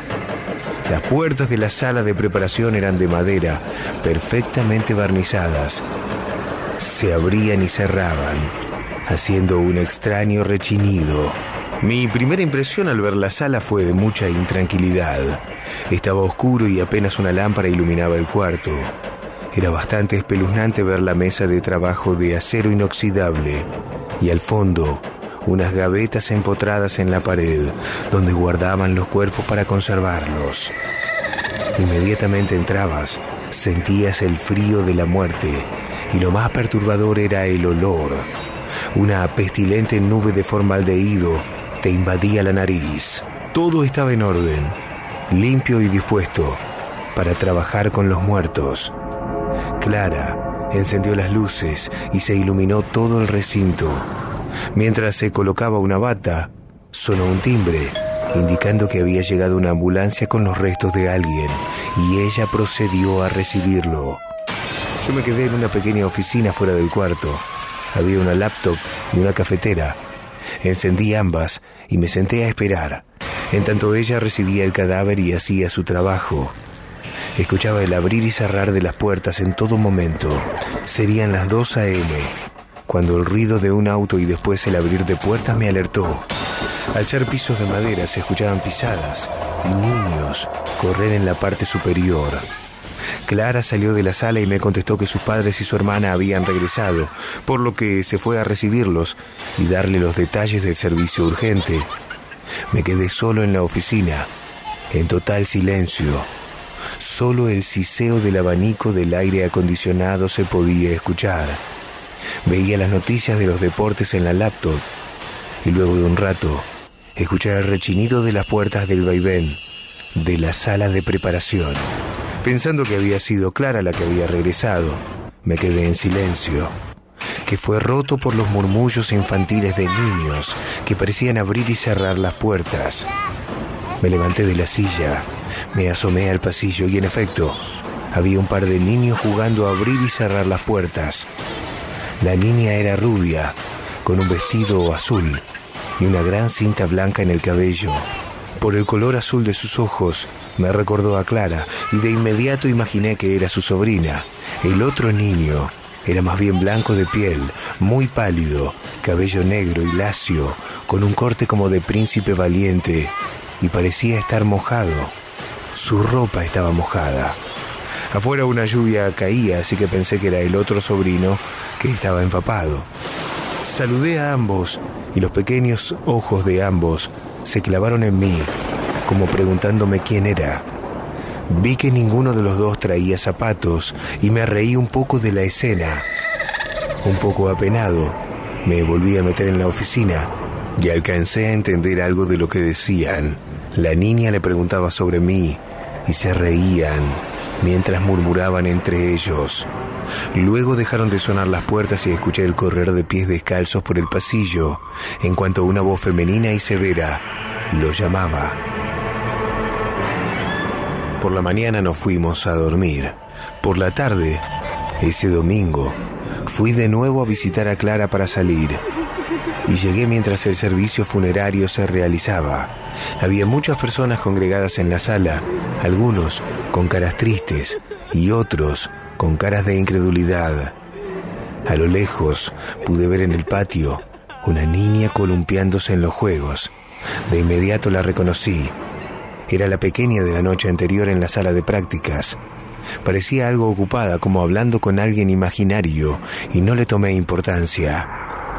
Entré a la sala donde estaban los deudos del difunto y esperé un rato. Empecé a husmear entre las personas, intentando reconocer a alguien. Y luego de un rato, miré el ataúd, que estaba rodeado de flores, pero algo me llamó la atención. La caja era más pequeña que lo normal. No terminé de sorprenderme cuando mis piernas se congelaron y sentí un balde de agua helada caer sobre mi cabeza al ver que en la foto colocada en el tripie estaba el rostro infantil del niño con corte de príncipe y ojos grandes que había visto la madrugada anterior. Era el mismo niño que estaba jugando con la sobrina de Clara. No quise quedarme con la duda y pregunté a una de las personas sobre el niño. Atrás de mí estaba un hombre con rostro acongojado que parecía mirar fijamente el ataúd.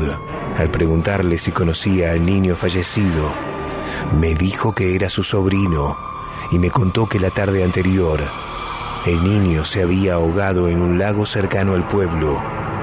La familia estaba destrozada por la pérdida y aceleraron el proceso de inhumación. Todo era muy sospechoso. No quise indagar más. Me acerqué al ataúd y miré el cuerpo del niño. Estaba perfectamente presentado. Parecía estar vivo aún y el color pálido con el que lo vi en la madrugada había desaparecido. Sentí temor y náuseas al pensar que había visto un muerto. Pero más aún, porque la sobrina de Clara estaba jugando con él de manera amena. En ese momento el piso se me movió y se abrió al asaltarme una sospecha. ¿Y si la niña también era un fantasma? Caminé hacia la salida y me quedé paralizado pensando en eso. Vi el columpio a lo lejos y se balanceaba solo. Sentí pánico y mis piernas se petrificaron al ver que la niña de los ojos azules corría hacia mí. Había salido por un lado e iba con alegría hacia donde me encontraba parado. Y de pronto al tenerla casi enfrente de mí, salió una mujer que resultó ser Amanda, la hermana de Clara, y la tomó entre sus brazos. Sentí alivio, pero aún me perturbaba la idea de que la niña pudiera estar jugando con una aparición. Y no solo eso, yo también lo había visto. Horas más tarde, mientras fumaba un cigarro, Clara llegó y me abrazó por detrás. Me dijo al oído, ¿viste al niño, verdad? No lo alucinaste. En realidad sí era un fantasma. Las mujeres en mi familia podemos ver a los espíritus, pero mi sobrina hasta puede hablar con ellos. Yo me quedé parado, la miré con temor.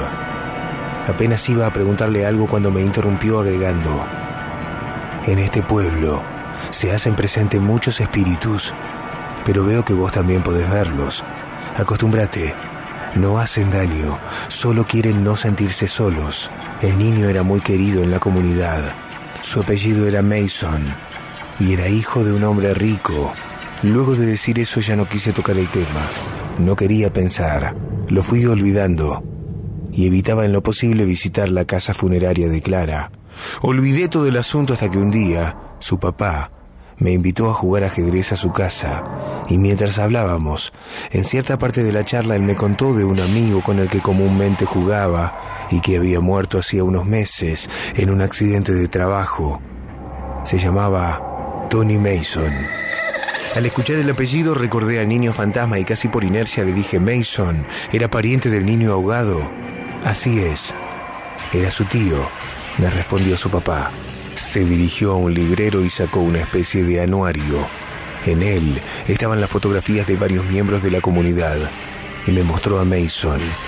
Sentí una corriente eléctrica recorrer mi espina y la sangre se me heló al ver que el hombre de la foto era el mismo que estaba parado frente al ataúd el día del funeral del niño. Yo también lo había visto. Relájate. Está muerto. Se aparece por acá. Supongo que por nostalgia. No tengas miedo. Me levanté de la silla y me fui. Mientras caminaba por las calles del pueblo, veía a las personas pasar y no evitaba sentir miedo y una especie de duda. ¿Era gente viva o gente muerta? Ese mes se terminó mi pasantía en Estados Unidos y tuve que regresar a la Argentina. Nunca voy a olvidar cuando le conté a Clara que me iba y que la invitaba a venir conmigo. Se le transformó la cara, pasó del amor al odio. Estábamos en la sala de preparación de los muertos, con ese olor nauseabundo. Cuando le dije que me iba, me clavó sus uñas en mis muñecas con una fuerza masculina. Me miró con ojos completamente negros y me dijo... No se abandona a los deudos. No se deja a quienes te abren un portal. Andate y no vuelvas más. Pero te llevará para siempre la maldición. Fue un shock. Inmediatamente su voz volvió a cambiar y como si nunca lo hubiera dicho, me abrazó, se puso a llorar y me dijo que siempre iba a estar en su corazón.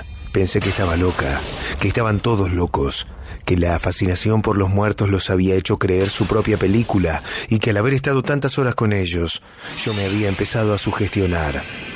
Me volví y pensé que solo sería una anécdota. Pero aquí viene lo más oscuro de la historia.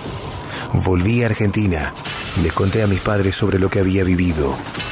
Una semana después, en un accidente en la autopista 25 de mayo, mis padres murieron en el acto. Varios años de mi vida dudé si haberles contado. Llevaba esa especie de maldición. Hace algunos años relaté esta historia a un sacerdote de Córdoba en uno de mis viajes al interior. Meses más tarde, cuando volví a Villa María, me contaron que el sacerdote se había suicidado con una cuerda de las que usan en sus vestimentas para dar misa. Podría contarles al menos tres muertes más que ocurrieron después de relatar esta historia.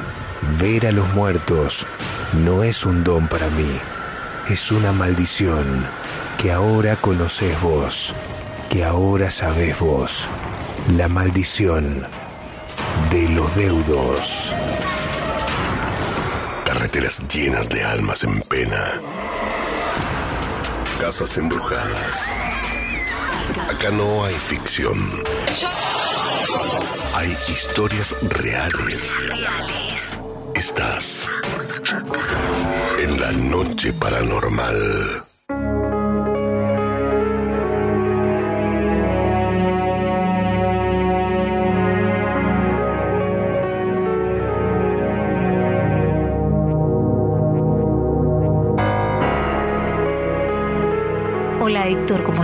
Soy Graciela. Mi historia es algo que todos tenemos, tenemos aptitud para ello, pero no todos podemos comprender. Hace unos años atrás volvía de trabajar en un tren atestado de gente. En un momento se desocupa un asiento y aprovecho a sentarme. Me faltaban varias estaciones. El cansancio me venció. Quedé entre dormida. Al rato, al abrir los ojos, comenzó a ver algo arriba. Veo personas, colores diferentes, brillantes, opacos, como la de estampas de los santos. Me llamó mucho la atención. Alguna vez había oído sobre el aura que todos tenemos y el significado de los colores a partir de ese momento comencé a profundizar sobre el tema.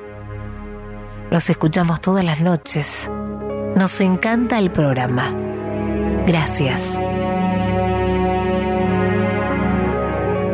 Hola, ¿cómo estás? ¿Todo bien? Este, le vi el mensaje este a mi vieja y me, dio curiosidad, este, decir qué te pasó, qué no, ¿viste? Lo que te voy a contar lo que me pasó fue que a mí se me apareció un nene de piel pálida, de ojos negros, con pelo negro. O sea, me acuerdo perfectamente también. Esto me pasó ya a los nueve años, ponele, me pasó en ese momento. Era una época de calor, a mi vieja ya le conté lo que me pasó. Bueno, era una época de calor y nosotros teníamos la costumbre de estar siempre en la cocina todos, sentados y con el aire prendido. Bueno, resulta que una noche yo me duermo y cuando me levanto miro el sillón y que me encuentro veo a un nene, no estoy jodiendo, veo a un pibito pálido que me está mirando, o sea, pálido de ojos negros que me está mirando. Y en ese momento cuando yo lo veo me lo quedo viendo así por unos segundos para ver si no estaba dormido o tampoco estaba fumado. Y cuando me lo quedo viendo me dan ganas de vomitar. Vomito arriba del sillón y cuando ya intento ver de vuelta dónde estaba el pendejo,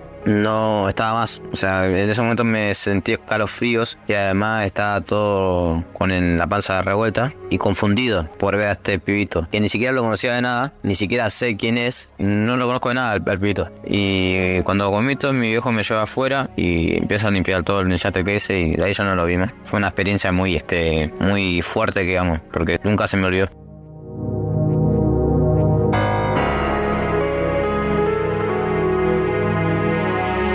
Hola Héctor, soy Cielo de William Morris. Esta historia me pasó hace tres años. Estaba en la casa de mi abuela durmiendo en mi pieza. Esa noche me agarró ganas de ir al baño. Me despertó la necesidad. Agarré el celu para ver la hora y eran las 3 a.m. Me pareció muy raro, porque yo no soy de ir a altas horas de la madrugada. Pero no di importancia y fui igual. Mientras terminaba y me lavaba las manos, vi como una sombra negra de casi dos metros estaba atrás de la cortina. Cuando estaba saliendo del baño a punto de cerrarla, veo como si alguien de adentro del baño quisiera abrir la puerta. Abrió con tanta fuerza que me caí. Fue inexplicable el escalofrío que me agarré. Abrazos.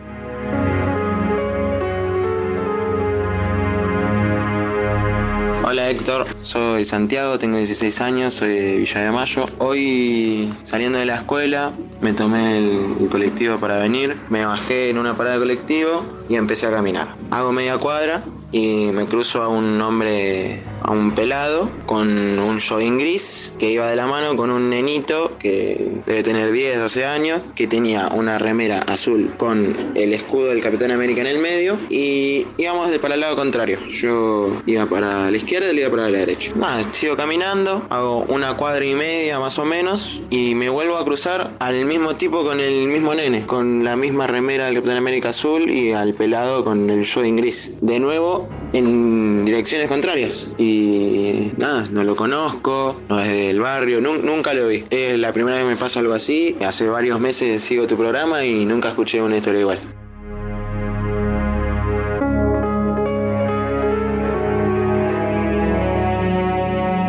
Contanos tu historia paranormal en vivo. Llamando al 11 27 84 1073. Grabada en audio y envíala por WhatsApp al 11 2784 1073.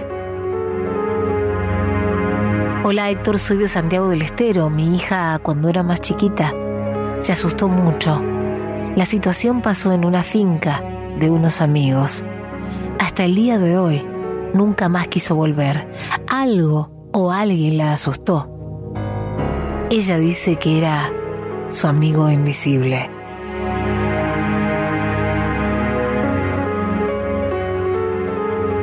Buenas noches, quería contar mi anécdota paranormal. Fue una de las experiencias más fuertes que viví en mi vida. Resulta que yo estaba en la casa de mi mejor amigo y los dos estábamos jugando a la, a la Play en ese momento. Éramos adolescentes y hacía muy poquito tiempo que a mi amigo se le había muerto la mamá de cáncer. Y la casa donde vivía mi amigo, tenía cierta, cierto ambiente cargado.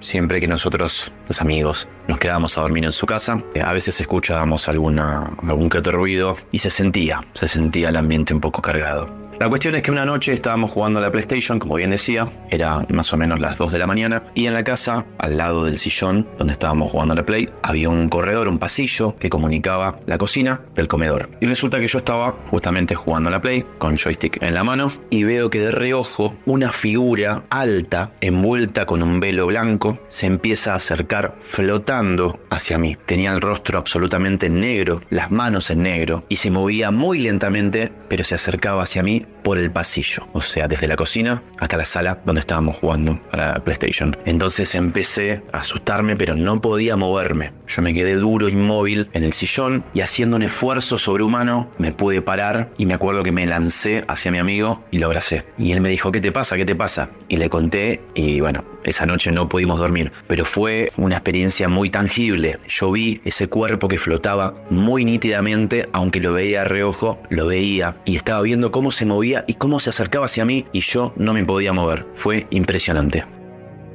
Tremendo lo que contabas, ¿eh? 10 de la noche, 32 minutos. Fabio, estás en vivo, ¿cómo te va? Sí, buenas noches, señor Héctor. Bienvenido, ¿cómo andás? Todo bien. Eh, la historia que quiero contar sucedió en el 77, plena dictadura militar, en el norte de Salta. Eh, bueno, como bien todos sabemos, ¿no? Este, mm, en esa época habían grupos de tareas en el interior donde mm, secuestraban gente, hacían desaparecer gente, entraban a las casas de familia, esto lo conocemos todos. Y bueno, la dictadura local este, utilizaban los medios para decir que eran o subversistas o eran espíritus malignos que entraban a las casas para pedirle a la gente que después de las 10 de la noche no salieran, no se reunieran, no caminaran solos y se generaban apagones en todo el norte. Entre las 10 y las 5 de la mañana se generaban apagones. Yo tenía un tío, este es la segunda parte, yo tenía un tío que él militaba en el grupo montonero, ahora se puede decir, lo puedo decir, ¿no? Eh, que él a la noche se juntaba con amigos, ¿no? De forma clandestina y armaban volantes y repartían en plena oscuridad la madrugada en las casas para explicarle a la gente de que eso era mentira, de todas las muertes que estaban ocurriendo, ¿no? En el norte eran productos de de los de los de, lo, de la dictadura, ¿no?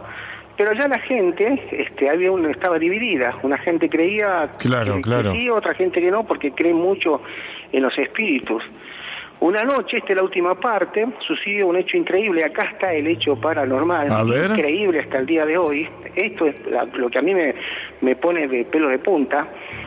Que una noche, este, los médicos ya tenían marcadas las casas, incluso.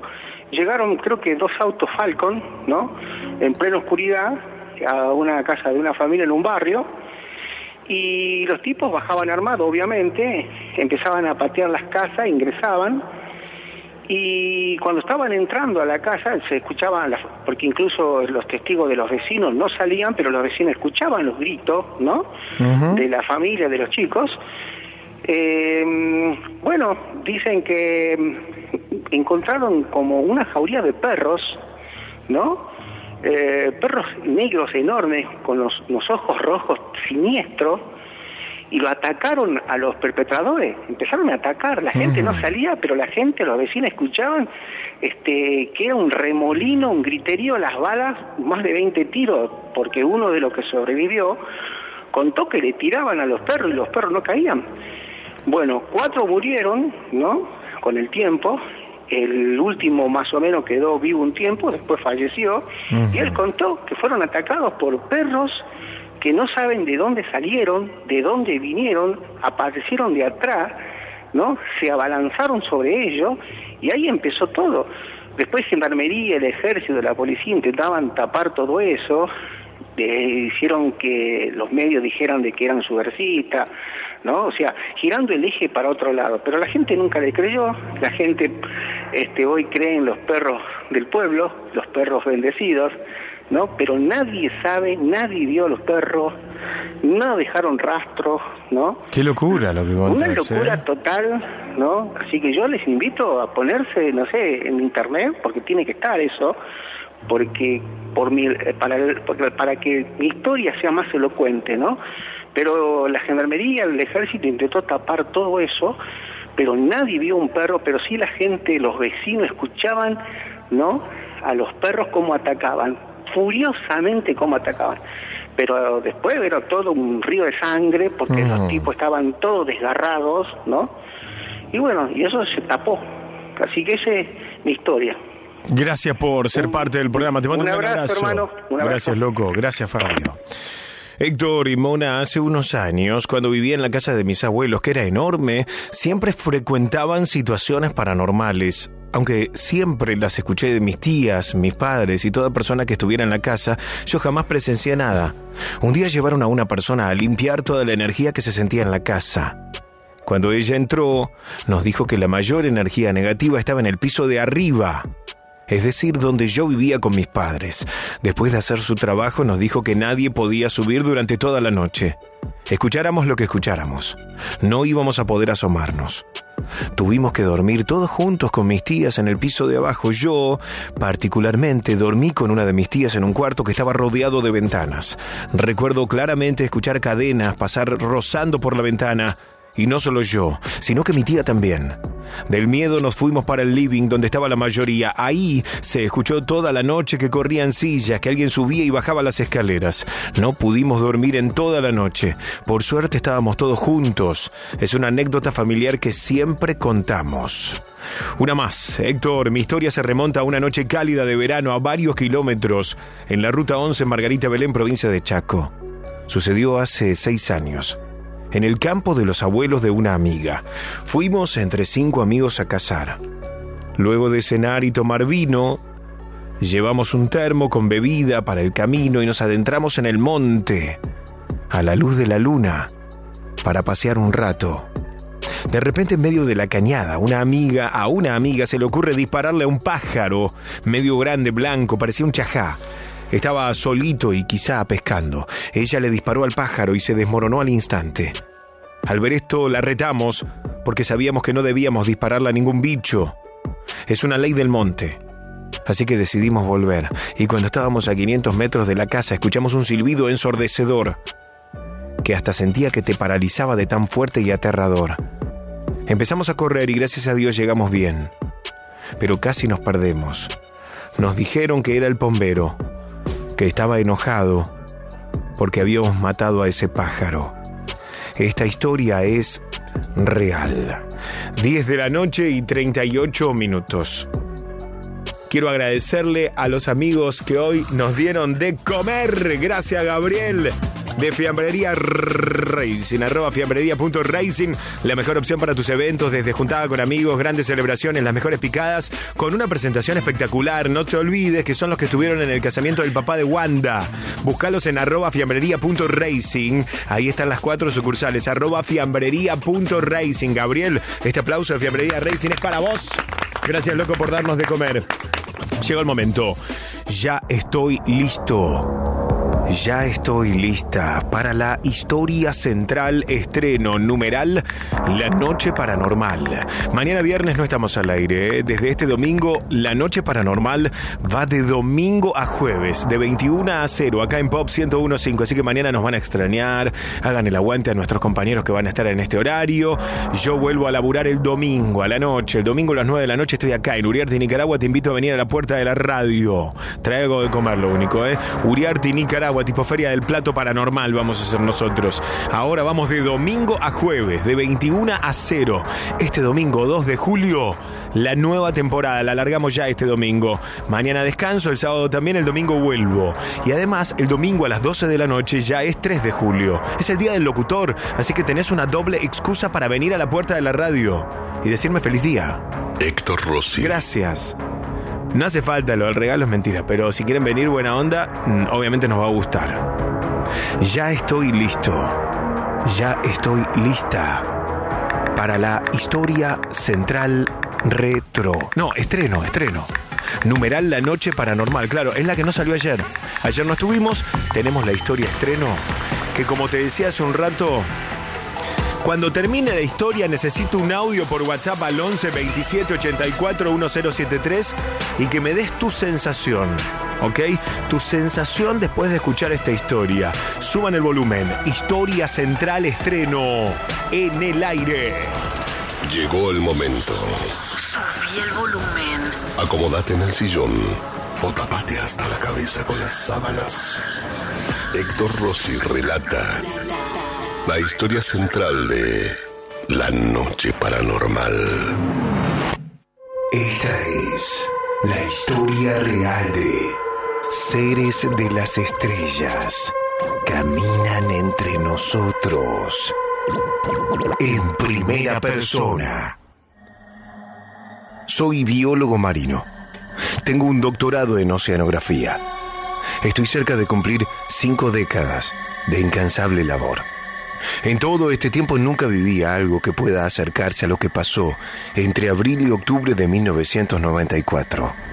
Sepan entender que debido a la naturaleza de los hechos que deseo narrar, voy a mantener el anonimato, no solo por no manchar mi reputación. Tampoco deseo que busquen callarme. En aquellos años, yo trabajaba para una multinacional, con sede en nuestro país. Nos encontrábamos realizando estudios del lecho marino y las interesantes especies que allí moraban. Recientemente habíamos adquirido un aparato que era tecnología de punta en aquellos años, un sonar. Dicho aparato funciona enviando pulsos a través del agua. Cuando la señal rebota con algo, vuelve a la superficie. La pantalla nos indicaba la presencia de algo a no mucha profundidad. Pensábamos que podía tratarse de algún resto fósil. Junto a otro colega nos equipamos para descender. Encontramos un objeto de forma ovalada, de alrededor de 30 centímetros de longitud. Regresamos a la superficie con todo el equipo esperando en la cubierta. Fue allí que lo extraño comenzó. El objeto tenía ranuras que iban en zigzag de un lado a otro. Me acuerdo que yo lo levanté para ver mejor. La luz del sol recorrió las muescas del objeto. En un instante, todos comenzamos a sentirnos mal, descompuestos, con náuseas. Yo procedí a quitarme el equipo de buceo. Entonces me quedé helado al ver mi reloj. Eran las 12 del mediodía. Corrí a ver a mi colega que debía anotar la hora de regreso a la superficie. Nueve horas. Yo no estaba errado. Nos miramos unos a otros. Nadie entendía qué estaba pasando. Cómo se habían ido volando tres horas en un segundo.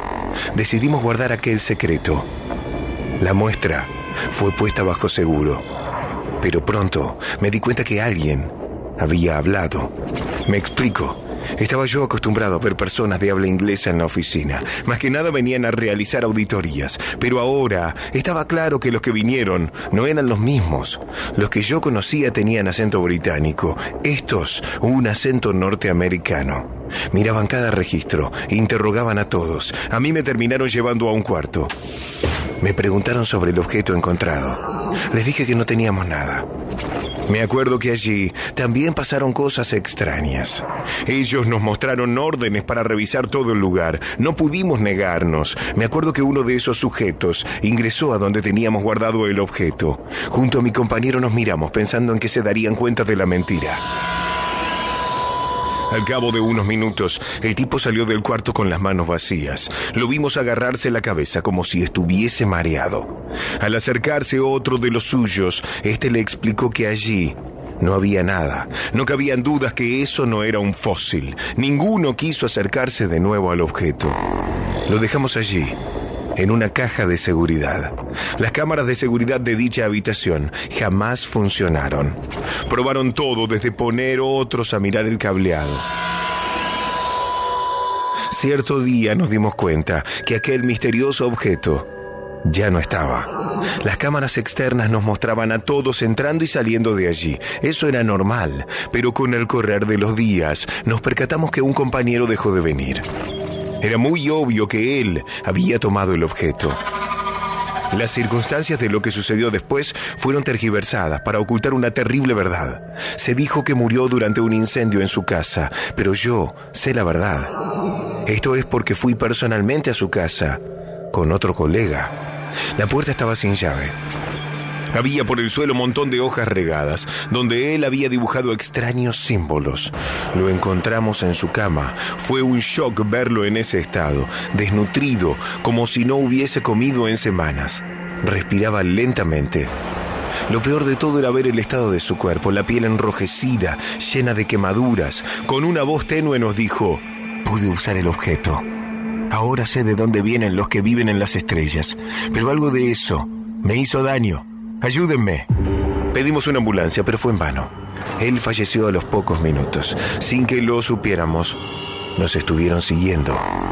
Al llegar, la oficina estaba llena de esos tipos de acento yankee. Nos quitaron el objeto. Se activó un protocolo. Nos aislaron diciendo que podíamos estar enfermos de radiación. Soy un científico. Sé que lo que vino era radiación. Mientras estábamos en cuarentena, no dejaban de hacernos preguntas. Querían saber qué más habíamos visto. Estábamos como presos. Recuerdo una noche las luces se apagaron. Por fuera se oían sonidos extraños, como si fuesen los sonares que solíamos usar en el barco. Pude ver luces recorriendo la oscuridad del cielo. Eran esferas que se movían a una velocidad endemoniada. A las pocas horas volvió la corriente eléctrica. Uno de los tipos raros entró. Nos llevó a la enfermería. Dijeron que debían someternos a estudios. Aquí es donde la pesadilla comienza. Bueno, eso me han dicho ellos, que fueron pesadillas por la fiebre. Yo sé que no estoy loco. No sedaron, pero de a ratos mis ojos se iban abriendo. Recuerdo manos con dedos largos, de color gris, manejando extraños instrumentos quirúrgicos. Nos abrían, ponían no sé qué cosa dentro. También me acuerdo ver ojos totalmente negros. Cuando despertamos los extraños ya no estaban, pero los médicos decían que fuimos envenenados por ese objeto sacado del mar. De nuevo lo digo, no estamos locos. A mi compañero y a mí nos hicieron algo. Nos pasó exactamente lo mismo durante varios meses. Cualquier sonido que sea muy agudo nos recordaba algo, nos hacía doler la cabeza. Traía a la mente esas imágenes de ser abiertos, tener tubos por la nariz, cables en todo el cuerpo. Mi colega no pudo soportarlo y se terminó suicidando. ¿Saben qué es lo más espeluznante? Se voló la cabeza de un escopetazo, pero me contaron que entre la policía había tipos de traje negro. De la oficina forense no eran. Vaya uno a saber qué recuperaron de entre los sesos de mi amigo. Yo me hice muchos estudios donde siempre salía todo normal. La verdad que a mí me ayudó la terapia. Hay otra cosa por la cual pensé estar volviéndome loco. Comenzó a verse personal nuevo en mi oficina. A veces al mirarlos, yo durante una fracción de segundo podía ver que ellos tenían los ojos totalmente negros. Después me di cuenta, no solo estaban en mi lugar de trabajo. Siendo una persona del ámbito científico, siempre estuve cerca del poder, ya sea que vaya a galas benéficas o a un discurso en el ministerio. Ahí estaban ellos, ocultándose entre la multitud. No voy a decir quién es, el famoso que conocí. Mis conclusiones son que eso que recuperamos del mar es un objeto del espacio. Vaya uno a saber si cayó o estaba hace milenios ahí. Creo yo que el pobre tipo que lo robó activó eso de alguna manera, pero sufrió las consecuencias en su cuerpo. Eso alertó a los seres del espacio. Vinieron a buscarlo, pero no sin antes experimentar un poco con nosotros. ¿Quién sabe hace cuánto estaban en la oficina? Quizás para evitar que vuelva a pasar lo mismo decidieron quedarse. Sinceramente nunca quise contar esto.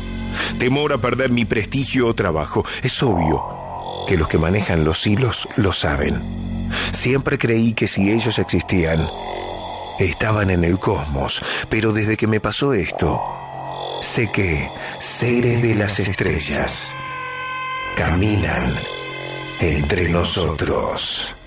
Esta historia es real. Esta es la historia real de la maldición de las brujas en primera persona.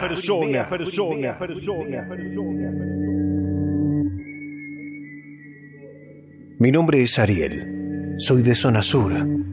La experiencia que voy a contarles me pasó en 2007, cuando yo trabajaba en una cooperativa de trabajo textil.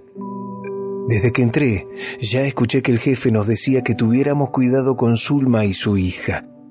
Yo pensé que eran mano larga y se afanaban cosas, pero la realidad resultó ser mucho más espeluznante. Yo era nuevo, así que no tenía mucho trato. Lo que sí noté es que las personas las saludaban como si les tuviesen miedo. La hija se llamaba Laura. Me acuerdo todavía un hecho que me estremeció durante aquella primera temporada laboral. Yo estaba afuera, fumando un pucho, y la vi llegar caminando. A Laura, la hija. La madre había venido más temprano. Enfrente había una obra. Uno de los obreros que estaba sobre un andamio no tuvo mejor idea que soltarle una guarangada a la mujer. ¡Ey, cinturita! ¿Cómo me haces saltar los ojos? Avísame si te dejo la mezcla adentro o afuera. Ella ni siquiera lo miró. Pero yo, que tengo madre y hermanas, no quise pasar aquello por alto. Le grité al tipo. Salame, ponete a laburar, tarado. El tipo se dio la vuelta. Se sacó el casco y me miró riéndose. Fue por eso que yo iba a reconocer horas más tarde su rostro. A media mañana escuchamos ruidos de caños, maderas y un griterío. Salimos a la vereda. Nos comentaron que un obrero había tocado por accidente un cable, que le dio una descarga y culpa de eso cayó al vacío.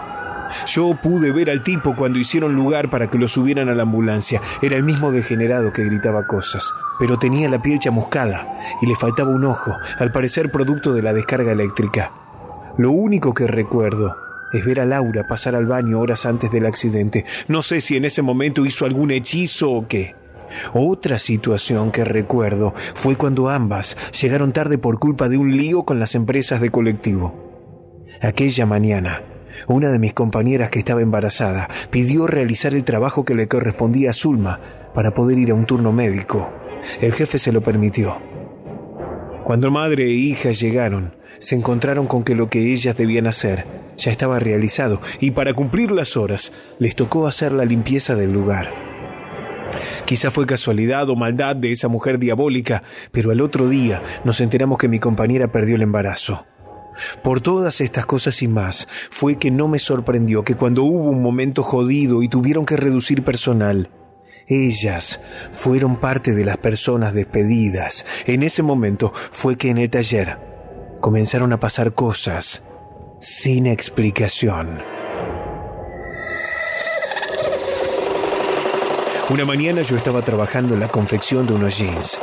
No fue una, sino varias veces que de reojo pude ver a Zulma caminando por el taller. En un momento fui al baño, estaba al fondo. Cuando salí, vi a uno de mis compañeros renegando con una máquina desmontadora de algodón. Al verme me saludó. ¿Cómo estás, Ariel?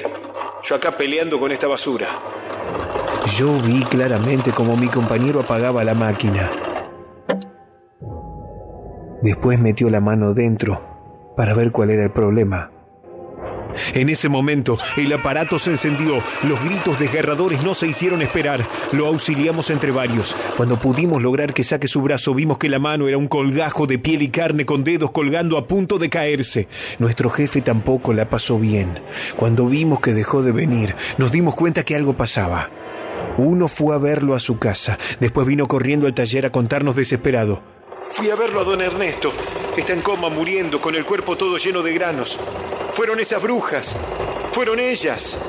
Yo que en ese momento y a pesar de lo vivido seguía siendo escéptico, les dije que se calmaran, que podía tener explicación. Hoy en día sabemos que hay cosas como la viruela del mono, pero en aquella época eran extrañamente inusuales. Eso fue lo que tuvo el jefe. Nadie sabe cómo se contagió. La cuestión es que se recuperó al poco tiempo y todos nos sorprendimos al ver que volvía a contratar a Zulma y Laura. Lo siguiente que voy a contar es difuso en mi memoria. Viéndolo ahora, yo supongo que es porque estaba embrujado. Como se dice comúnmente, Laura comenzó a tirarme los galgos. Me agradecía por haberla defendido aquel día con el obrero. Cuando menos me di cuenta ya estábamos saliendo. Yo no veía nada malo en ella. Me llevaba siete años. Para mis entonces veinticinco. Vuelvo a repetir que viéndolo ahora me da escalofríos, pero en aquel entonces yo estaba en Saturno. Fui a su casa y recuerdo ver un montón de cosas raras, símbolos, estatuillas, pero no me pareció tan extraño. No sé si fue obra de Dios o qué. Yo en esa época tenía cero instinto paterno, pero me acuerdo que una noche mientras estábamos acostados, ella me dijo que yo iba a ser padre de su hijo. Aquello me perturbó. Le dije que no. Ella se molestó y me echó de su casa en la madrugada. La seguí viendo en el trabajo durante un año más o menos, pero no me hablaba. Siempre temí represalias de su parte, pero no las hubo. Dejé de trabajar allí porque un tío que laburaba con la CGT me consiguió un puesto en el puerto. Me olvidé de todo el asunto de las brujas durante más o menos un año y medio.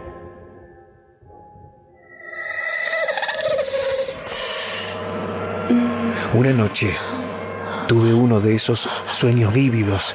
Laura en mi cama, encima mío. Ambos teníamos relaciones. No podía sacarlo de la cabeza. Así que al otro día se lo conté a un compañero de trabajo.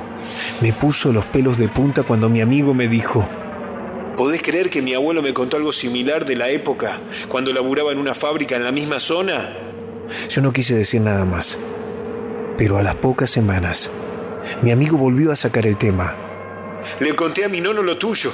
Dijo que vayamos a visitarlo que te quiere mostrar algo. Durante un día libre, fui con mi colega hasta la casa donde vivía este señor de 92 años. El viejito me comentó lo mismo, que trabajaba en una fábrica, que había una que decían que era bruja y que cuando la echaron, la fábrica se prendió fuego. El señor también dijo haber tenido un amorío con la mujer, pero que después lo llamaron para el servicio militar y estando allí, una noche soñó hacer el amor con ella. El viejo me extendió una foto antigua de color marrón que decía que era de 1945. Allí al fondo, apenas perceptible, vi a Zulma y a Laura, tal cual yo las recordaba como una mujer rondando los 50 y su hija de 30. Me dije a mí mismo que eso no podía ser, que debían ser parientes o algo. Alrededor de cinco años después, yo volví a ver a Laura. Estaba en el subte. En un momento de hora pico, entre la muchedumbre la vi pasar de la mano de un niño, que es idéntico al hijo que yo tengo hoy en día con mi señora. Pero quiero dejar en claro que no hay tal posibilidad. Yo siempre me cuidé y sobre todas las cosas, después de terminar, yo la vi en el taller durante más de nueve meses y jamás estuvo embarazada. Mi hijo ya es más grande y de esas cosas no se acuerda, pero cuando tenía más o menos seis años nos preocupaba a su madre y a mí, diciendo que venía a jugar con él. Ese nene en el espejo, que era parecido a él.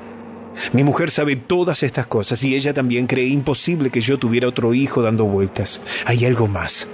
Hace poco retomé contacto con un ex compañero de la cooperativa. Me comentó dos cosas aterradoras. La primera que tiempo después de que yo me fuera, la señora Zulma tuvo un accidente con una de las máquinas y perdió una mano. Se corrió la voz de que varios habían perpetrado aquello para hacer que las brujas se fueran. La segunda fue que seguido de eso, varios trabajadores comenzaron a tener accidentes domésticos o a enfermarse. Incluso a uno le diagnosticaron cáncer. Creo yo que esta historia pudo terminar peor si Laura no se hubiese enamorado de mí. Si bien todo eso me dejó un profundo trauma, por lo menos yo no tuve que sufrir la maldición de la brujas. Esta historia es real. Real, real, real. Cementerios malditos. Carreteras llenas de almas en pena. Casas embrujadas. Acá no hay ficción. Hay historias reales. Estás en la noche paranormal.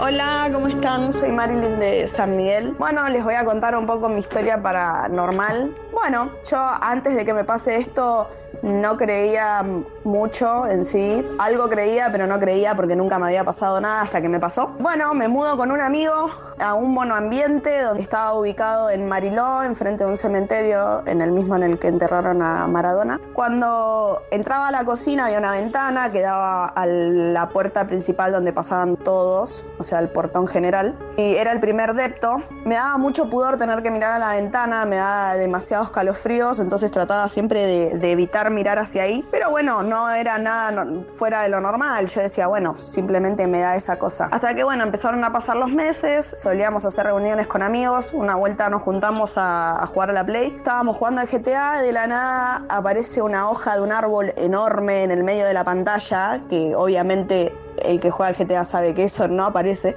Y con todos, con todos mis amigos nos quedamos mirándonos las caras, como diciendo, todos están viendo lo mismo. Y bueno, sí. Lo tomamos un poco con humor, tipo nos reímos, pero bueno, fue como que quedó el, ambiente medio tenso. En eso me levanto, voy al baño, me quedo colgada mirándome al espejo. De, de reojo veo que pasa una sombra con una figura bastante parecida a la de un amigo. Entonces iba para el, para el lado de la cocina, entonces le digo, bueno, de paso amigo, poné el- la pava para tomar unos mates. Y en eso mi amigo me pega un grito y me dice, estás re loca, yo sigo en el comedor, en ningún momento me moví. Y ya ahí como que me cagué bastante. Fue como que dije, no, algo pasa acá. Bueno, después de eso no pasó nada. Al tiempo, bueno, entro apurada un día, una tarde tipo 6 de la tarde, pleno invierno. Entro apurada a mi casa porque a la noche iba a salir con mi pareja, entonces entro rápido, me baño y en eso me estaba bañando y escucho que golpean la puerta, a lo que al principio pensé que era la puerta de un vecino porque al estar todos los deptos juntos es como que se escuchaba bastante. Entonces mm, lo ignoré.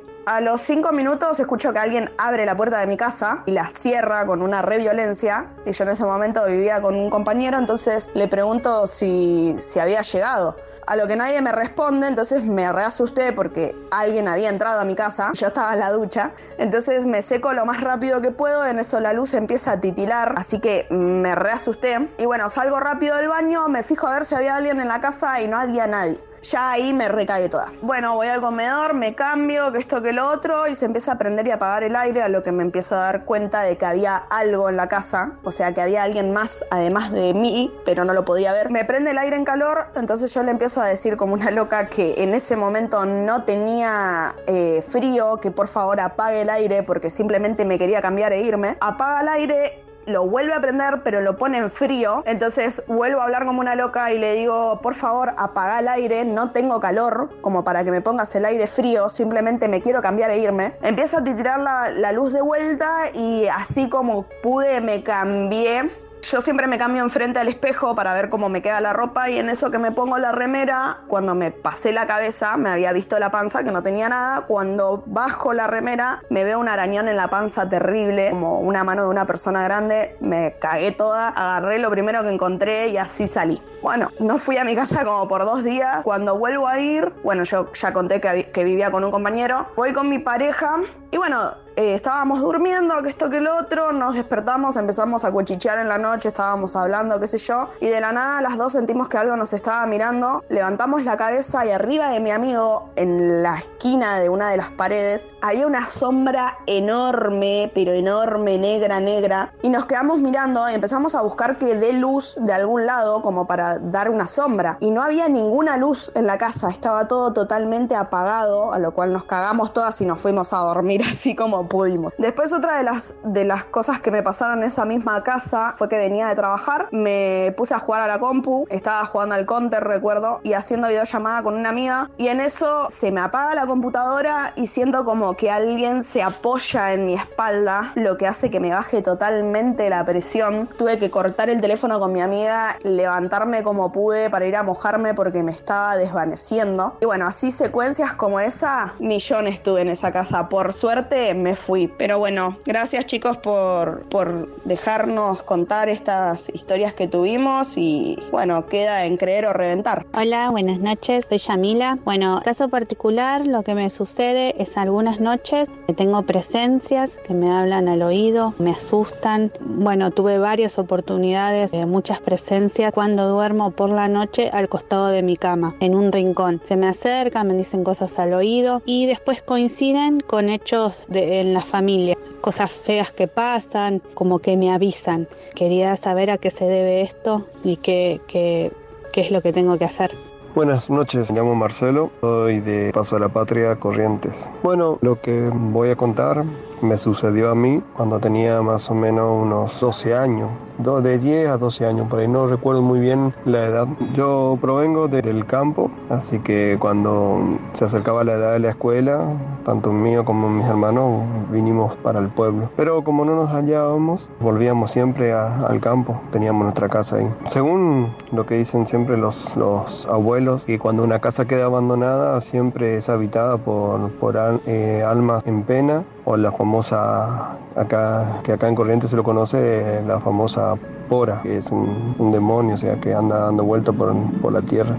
Bueno, el caso es que nosotros, bueno, volvimos, estuvimos eh, todo el día en el campo haciendo cosas y, bueno, mi mamá prepara la cena, como todo casa de campo era luz de vela.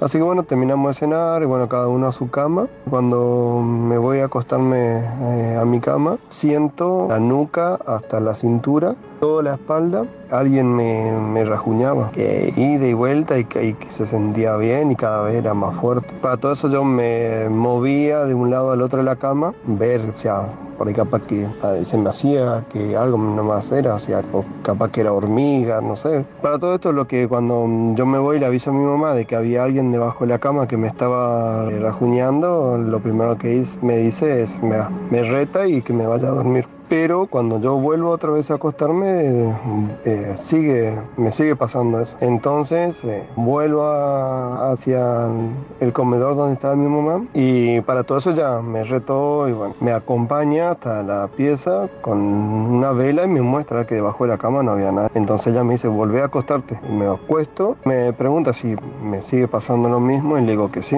Entonces ella se pone a rezar, calma Para el otro día cuando yo me levanto, bueno, dormido, todo así, yo no me di cuenta. Había sido que la vela que ella había puesto entre la cama de ella y mi cama, que estaba en una silla, se cayó y cayó sobre la cama de ella. Y comenzó a prenderse fuego todo el, borde de la cama, como encerrándole el fuego a, a ella y mi- a mis hermanos.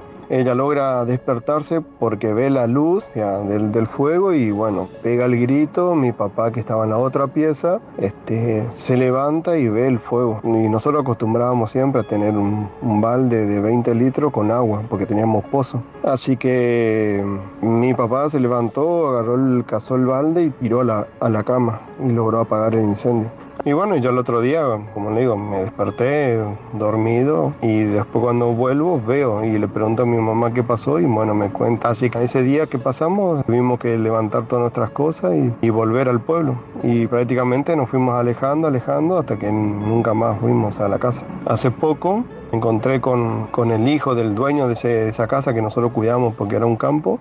Me cuenta de que los nuevos inquilinos, ya que cuidaban la casa, se habían separado y él, el hombre termina eh, ahorcándose en esa casa. Así que cuando me cuenta lo que sucedió con ese hombre, me acordé de mi infancia. Algo en esa casa hay que, bueno, aparentemente terminó con la vida de una persona. Esa es mi, mi historia. Me gustaría compartir con ustedes. Muchas gracias. Buenas noches, mi nombre es Juan.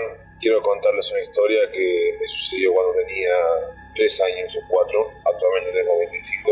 Y recuerdo como si hubiera sido ayer. Era una noche de Navidad, 5 de diciembre, hicieron las 11 y media y fuimos a buscar los regalos de, de Navidad de Papá Noel al auto que estaba estacionado en la vereda del edificio, en el auto de mi abuelo, con mi abuelo. Tal es así que voy a abrir la puerta del acompañante, perdón, la parte trasera, del lado de la calle, en donde al abrir la puerta hago un paso para atrás, lo que me ubicaba casi al medio del asfalto. Por lo que lo próximo que vi fueron dos luces que se me acercaron y luego no vi absolutamente más nada. Lo próximo que recuerdo, y esto es algo patente, que lo tengo grabado en mi memoria, es que vi cuerpo yacido en el suelo, mi madre desesperada, mi abuelo, todos los vecinos y vi mi cuerpo. Yo me encontraba desde una altura y lo próximo que vi fue que miré hacia mis manos y mi mano derecha estaba siendo sostenida por un ser que parecía ser un bebé, mucha luz que resplandecía, mucha luz que me sostenía. Y tenía una luz, un ser que encontraba frente a mí, que muchos años tardé en darme cuenta que a quien tenía enfrente era Cristo. Muchos no me creían, saben que era que es mentira, pero vi ese aura de luz y fehacientemente era Él, Jesucristo. Solamente lo miré y fue automáticamente que abrí los ojos y me encontraba en el hospital. No tuve una sola fractura, un rasguño, nada. Creo que fue el día de su nacimiento, el día que Él me regaló una nueva oportunidad para seguir viviendo y bueno, creo que ese ángel que estaba conmigo era mi ángel de la guarda. Este, nada, les agradezco por el espacio de Radio Genial, un beso y bueno, muchas gracias. Bueno, la historia que les voy a contar transcurre hace muchos años, cuando yo tenía aproximadamente 7, 8 añitos. Me acuerdo que una tía muy querida nos estábamos enterando que, que se había muerto y bueno, lamentablemente sabíamos que había pasado por una enfermedad terminal, un cáncer fulminante donde pasó por todas las etapas y bueno, tuve que acompañar a mis padres al velatorio. Fue la verdad que muy impactante verlo ahí en el cajón a, a mi tía y me acuerdo que, que me acerqué y la saludé, le di un besito en la frente. Y bueno, a la noche obviamente no la pasé ahí, me quedé en la casa de mis tíos, quedé en una casa familiar ahí en Constitución, de esas antiguas con pasillos largos, techos altos, con todas las paredes estampadas con flores. Me acuerdo que la habitación tenía dos camas y tenía un ropero antiguo marrón grandísimo.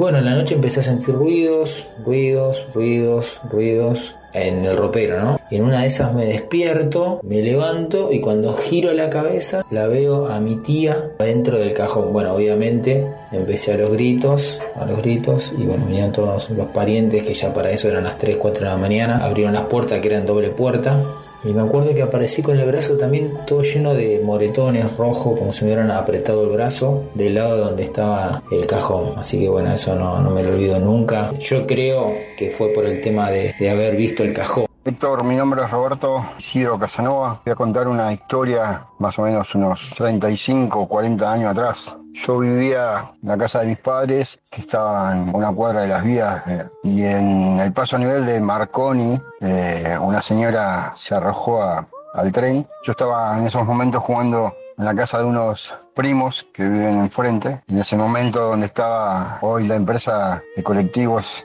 no voy a decir la marca tampoco de la empresa, era una cancha y entonces se veía bien hacia las vías. Entonces vemos cuando la señora se para en las vías y entra a caminar hacia el tren. Sucede que, bueno, el tren la arrolla, vamos corriendo y en eso que estamos llegando hay una señora mirando debajo de, de la formación, como buscando algo. Entonces me mira y me dice, ¿qué pasó? ¿Qué pasó? A lo cual respondo, una señora se arrojó abajo del tren. No, no lo vi. Claro, yo mirando para abajo de donde ella estaba mirando, cuando vuelvo o giro la, cabeza para el lado donde ella estaba, la señora no estaba más. Cuando los bomberos levantan lo que había quedado de los restos de esta mujer, pude verle la cara y era la misma mujer que me había preguntado qué pasó. Esta historia es verdad. Hola Héctor, ¿cómo te va? Habla Daniel de Herley. En 2006 me operaron de peritonitis y la agarraron un poco tarde y tuve un paro cardíaco durante la operación y estuve muerto un minuto y medio, más o menos dos. De lo que te puedo contar de eso es una sensación de una paz absoluta, una armonía impresionante. Me acuerdo los ver, ver a los médicos que me reanimaban, se, escuchaba las conversaciones, yo estaba fuera de mi cuerpo y estaba unos 2, 3 metros por encima de los médicos mirándolos mientras reanimaban mi cuerpo. Me acuerdo mm, que escuchaba la conversación de los médicos, me acuerdo de que sentía el olor del quirófano, sentía un olor. Era como si, si tuviera todos los mismos sentidos menos el tacto. Es decir, la sensación cuando estás fuera de tu cuerpo es como, por, por describirlo de alguna manera, vos seguramente en este momento estás sentado en el estudio y tenés la cola apoyada en la silla y la espalda en el respaldo y los brazos apoyados en la mesa. Eso son referencias físicas. O la ropa. Perdés toda referencia física. Sos solamente de energía. Sos energía y estás que te moves, tenés prácticamente todos los mismos sentidos, menos el del tacto. Yo, yo sentí que era, era energía pura en ese momento, ese minuto y medio, dos que estuve, era una sensación de, de paz increíble, una cosa muy difícil de describir, y, pero sí recuerdo que eh, lo que te dije antes, escuchaba las conversaciones de los médicos, este, sentía el olor del quirófano o y veía. O sea que todo eso se podía hacer estando fuera del cuerpo. Lo que no recuerdo es haber tocado algo. Era como si yo hubiera, si- hubiera expandido mi cuerpo y era toda energía solamente en mi cuerpo. Es lo que te puedo decir de lo que yo recuerdo de mi experiencia personal. Te mando un gran abrazo y cada vez será mejor el programa. Mucha merde y vamos arriba. Héctor, bueno, resulta ser lo siguiente, te la hago corta. Resulta ser que yo me separo, me voy a vivir al barrio de mi, de mi papá, vuelvo a mi casa, la de siempre, ¿viste? Resulta ser de que me cruzo con un vecino que hace años que no lo veo, parado en el patio, mirando fijamente, ¿viste? Yo paso, lo veo en el portón y nada, un hombre que hace años que no lo veo. Pedro, ¿cómo andas? Lo saludo. Sorprendido, me miré, me levantó el brazo, ¿viste? Y lo vi demacrado, bastante viejito. Como viste, desapareció el barrio como 10 años, no fui más porque me mira que me tenía cagando, Héctor no iba. Resulta ser de que, bueno, llego a casa y le comento a mi papá, ¿viste? Al- a los días, no, a los días. Che, pa, vos sabés que lo vi a Pedro, lo saludé, a- estaba viejito, lo vi que estaba viejito ahí afuera parado al lado del pilar. Me quedó mirando y me dijo, estás mamado, si el viejo Pedro se murió hace como cuatro años. No, no puede ser, papá, si yo lo acabo de ver hace unos días atrás, no, me dice. El viejo Pedro murió hace como cuatro años, cinco años atrás. Pero Héctor, te juro, yo lo vi, lo vi. Bueno, y así me pasaron un montón de cosas. Después te iba mandando más mensajes y no, le saco la posibilidad a todos los que quieran hablar. Dale, Héctor, un abrazo, siempre excelente tu programa, el mejor de todos. Hola, buenas noches. Les habla Carlos de Pilar. Quería comentarles algo con respecto a los chicos que ven cosas. Mi cuñada siempre cuenta que ella cuando era chica tenía una amiga imaginaria, pero ella aparentemente se daba cuenta que era imaginaria y que le decía que se llamaba Pachela. Jugaban todo, por ahí se enojaban como todos chicos y bueno, lo que ella le llamaba la atención es que cuando ella salía del terreno donde vivía vivía, la amiga imaginaria no, no, no salía, se quedaba en el terreno, la miraba desde el borde del alambrado y no salía afuera. Ella la invitaba para que vayan a andar en bicicleta, para que la lleve en bicicleta y no, no quería. Eh, hasta que un día se hizo como la enojada y bueno, no apareció más. Pero dice que ella ya era grande, ya tenía 8 o 9 años. No se olvidó, ahora tiene este, 40 años mi cuñada y no se olvidó de eso como algunos chicos que dicen que se olvidan de los amigos imaginarios y no lo recuerdan más. Gracias por escucharme. Hola Héctor, Rosy, te escucho de acá de Quilmes, te mando un saludo grande, un saludo grande para vos, para la mona, qué preciosa. Yo la semana pasada te quería comentar, Héctor, soy, como te dije, de acá de Quilmes, estaba escuchando la radio y de repente a mí se me cortó la, la señal y se escuchaba muy raro, como si fuera que hablaba alguien con una voz gruesa. Pero ¿por qué pasa eso? Que es algo, me parece que estabas contando algo y de repente a mí en mi casa se cortó la luz iba y venía, es algo raro. Bueno, salud grande, es Víctor de Quilmes. Hola, buenas noches, ¿cómo están? Buenas noches Héctor, buenas noches Mona. Mi nombre es Jimena y les voy a contar mi historia. Esto sucedió en el 2013 cuando estábamos volviendo de Córdoba para Buenos Aires, en una parte de la ruta en la que en ese momento no había nada, creo que es ah, la ruta hacia Leones. Hoy en día hay una estación de servicio muy grande. Bueno, en ese momento no había nada. Veníamos manejando mi marido, el que ahora es mi marido, en el asiento de donde salió, bueno, obviamente sí de la ruta, pero rapidísimo nos pasa un auto por la izquierda, pero súper rápido, muy rápido que nada, fue una cosa como que nos pasó volando, que todos dijimos qué loco. Yo me acuerdo de estar mirando para adelante y pensar a ver si se lleva puesto alguno de los conos o alguna de, los tachos. Termino de pensar eso y automáticamente veo como el auto se para y empieza a volcar y a girar. Fue una desesperación tan grande ver semejante accidente que bueno, a medida que nos íbamos acercando a mí me seguía pareciendo que avanzábamos muy lentos, yo no sé si fue la percepción del tiempo y, del accidente que hizo que para mí todo transcurriera muy lento, pero cuando llegamos cerca del, auto volcado, encima había quedado ruedas para arriba, seguimos, avanzamos un poco, pasamos el auto, estacionamos sobre la banquina y nos bajamos corriendo todos para ayudar a sacar a la gente. La cuestión es que había solamente una persona adentro, la sacamos y cuando lo estamos llevando a la banquina para sentarlo, para darle agua, para empezar a llamar al policía, alguien que nos ayude a emergencias, vemos que al lado de la, de la banquina, cubierta de tierra, había una nena. Empezamos a preguntarle, yo la verdad que le gritaba, el pobre tipo estaba muy, muy como eufórica por la situación. Y el tipo me miraba y me decía que no la conocía y hasta que entra en sí se da cuenta que su hija había salido volando por la ventana, una cosa increíble. Y la nena era como que respiraba, pero estaba como inconsciente. Bueno, a todo esto llega la gente de, de la obra que estaba haciendo en la ruta más adelante, llegan, los autos comienzan a, a, mucharse, la gente empieza a bajar a ayudar, llega la policía, la ambulancia, todo, se lo llevan y nosotros volvemos, obviamente en un estado de shock, muchísimo más cuidado que el anterior, que, cuando arrancamos. Y bueno, nada, cuando empezamos a, rememorar todo lo que pasó, el, shock de haber visto a la nena y cómo estarán, bueno, después averiguamos, cuando llegamos a Buenos Aires averiguamos, bueno, empezamos a, a contar las cosas, cómo nos pareció, nuestra apreciación de cada uno, y yo le comento, hago el comentario de, a mí me da la sensación de que si vos ibas un poco más rápido, le decía a mi marido, si vos ibas un poco más rápido, el auto nos caía encima porque había volado y nos podía llegar, nos involucrábamos en el accidente, podíamos haber salido accidentados nosotros también. Pero qué suerte que vos venías tan lento. Y el primo de mi marido le dice, sí, venía súper lento. Y, y mi marido dice, ¿y cómo no voy a ir lento si tenía un auto adelante? Nos quedamos todos como, no, adelante no había ningún auto, porque yo le decía, yo vi todo. Si hubiera habido un auto adelante, yo no, no veía cómo el auto se levantaba y giraba y todo, porque no tenía la, la Y yo me acuerdo de haber visto todo, pero nos preguntamos eso, o sea, lo paranormal, lo, raro, que al final terminábamos diciendo, los ángeles manejan autos porque gracias a ese auto que mm, desapareció, porque en realidad nosotros paramos en la banquina para, para bajar y adelante nuestro no había nadie y él nos asegura que había un auto adelante que por eso él baja la velocidad y gracias a ese auto nosotros no chocamos con el otro auto o no se nos vino encima. Así que bueno, nada, siempre como que quedó eso de, de paranormal o de misterioso. Así que bueno, esa es mi historia, la radio está buenísima,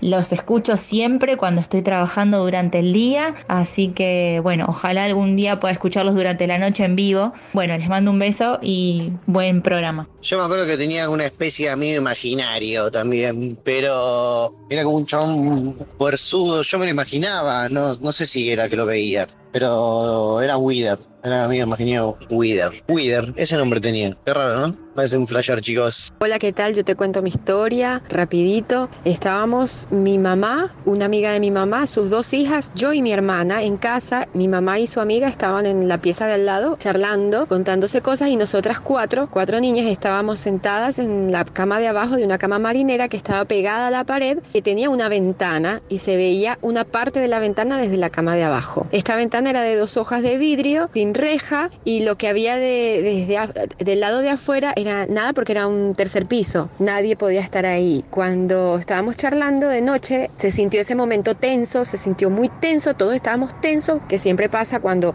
dicen que hay una presencia, algo, estuvimos como tres segundos muy tensas y de pronto se escuchó como que golpeaban, como cuando uno toca una puerta, golpeaban fuerte tres veces el vidrio y sonó tum, tum, tum, tum. Todas quedamos pálidas, empezamos a gritar, a llorar y una de ellas salió corriendo, abrió la puerta y se asomó para ver qué había del otro lado, quién hizo eso y no había nadie, nadie, nadie en todo el barrio. Hola Héctor, buenas noches. Quería contarte del juego de la Copa tras noche de verano, amigos, adolescentes, juego de cartas, casa sola de uno de los chicos y a alguno se le ocurrió hacer el juego de la Copa, lo cual yo desconocía de qué se trataba.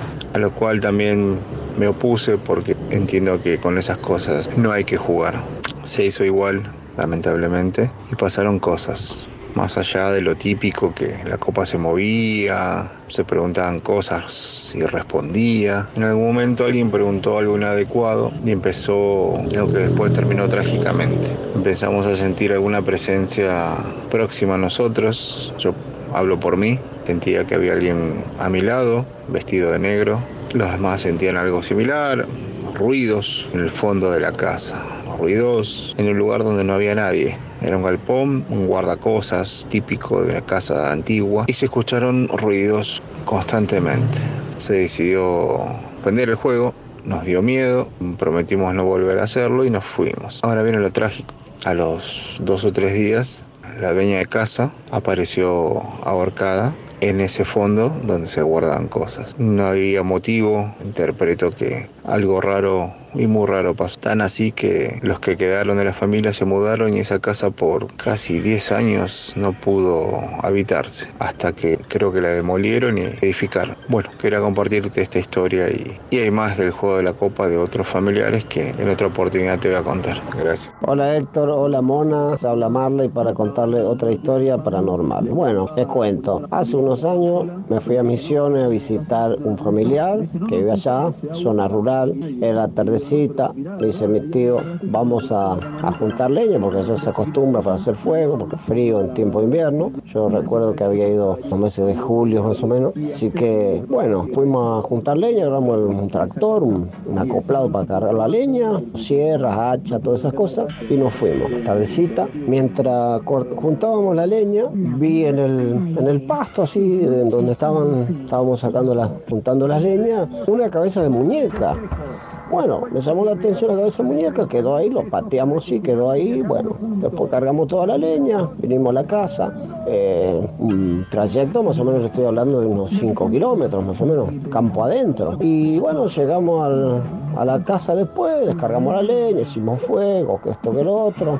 Generalmente en el campo se acostumbra a hacer afuera el, el fogón, cocinar y todas esas cosas. Así que bueno, después todo a dormir, después la cena, esto, que aquello. Y al otro día eh, se levantan temprano para ir a trabajar, mis tíos y, y los primos míos. Y yo como estaba ahí, de, vamos a decir, de tipo de vacaciones, de visita, bueno, me levanté, escuché el movimiento de la mañana, me levanté y, y me puse a hablar con él. Le, le dije si podía ir a trabajar con ellos. Me dijo, no, porque yo tengo que hacer, no sé, quería cortar leña en el monte, esas cosas que hacían ellos a, desmontar. Y entonces quedé ahí compartiendo el mate de la mañana. Después, bueno, me iba a ir a dormir otra vez. Y en eso que estábamos compartiendo el mate, veo, eh, no veo, escucho en el, dentro de los árboles, venían así como, como que alguien tiró algo, como si cayó un piedrazo, que venía como rodando algo, rompiendo ramas así, las hojas, todo se escuchaba bien. Entonces agarramos y salimos mirar. Mi tío pensó que era algún, algún pariente de él, alguno que venía a buscarlo, un compañero, y de que le hizo una broma tirándole algo.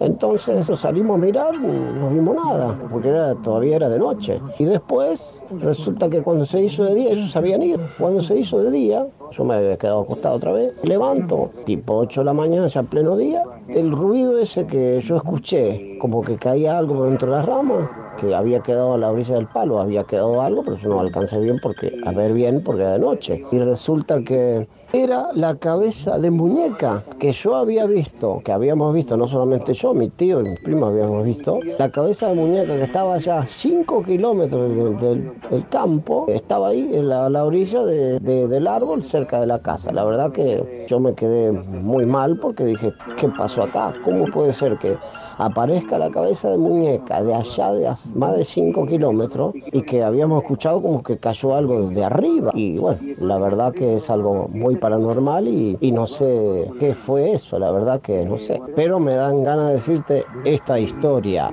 es real. Hola Héctor, buenas noches. Soy Ezequiel, vengo viajando acá por Ruta 2 y hoy a la madrugada me asusté un poco. Estaba en el kilómetro 440 y tuve que parar en una casilla de una arboleda. Trabajo lo que es acá en la ruta y tres y media de la mañana estaba durmiendo profundamente porque estaba muy cansado y golpean la casilla, golpean la puerta y bueno, me desperté y no me pude dormir más. Hola Héctor, habla Rocío de Luján, Buenos Aires. Quería contarles de una historia internacional. Con mi familia viajamos a, Punta Cana. Eh, eh, habíamos rentado una habitación para, para, cuatro, éramos cuatro familiares. Una de las noches estábamos durmiendo y mm, aproximadamente a las 3 de la mañana, dos almas, como si fuesen dos esclavos caribeños de la época de la esclavitud, con aspecto africano, una de ellas estaba a mi, a mi izquierda, sentada sobre la mesa de luz, al costado de la cama,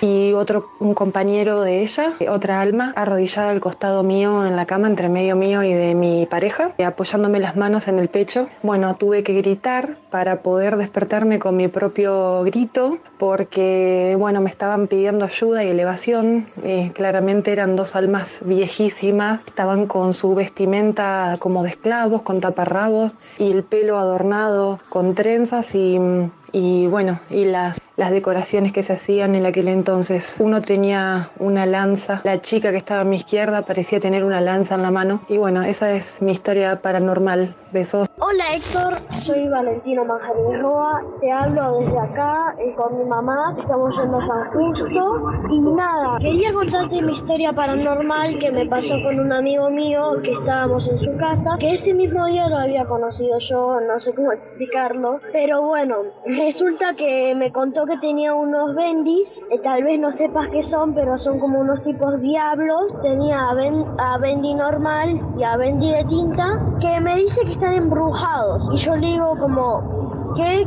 qué me estás diciendo? Y entonces me dice que sí, que están embrujados, que, que podíamos hacer un juego. Podíamos hacer el juego de como, digamos, tipo, que, no, eh, que los dejemos en un lugar y que nos vamos, lo dejamos por unos 3 segundos, volvemos al lugar y ahí ya estaban en otro lugar. Por ejemplo, lo dejábamos en la mesa y ya estaban en otro lugar. Bueno, Héctor, te mando muchos saludos. Chao. Buenas noches, saludos a todos. Muy buenas las historias, muy buen programa. Soy Javier de Río Negro. Voy a contarte una anécdota. Mira, me pasó como cuidador de un paciente que estuvo en coma durante nueve meses. Despertaba, nosotros observábamos que él despertaba hasta que, bueno, declararon que sí se despertó del coma luego de los nueve meses. Su, su mamá siempre sentada al lado de él y en la silla cuando se fue ella, vi girar, o sea, estaba sola la silla y vi girarla completamente, hizo un ruido espantoso y, giró sola, de, esas de, caño de cuatro patas. Bueno, fue una energía muy fuerte que la, la giró de costado la silla.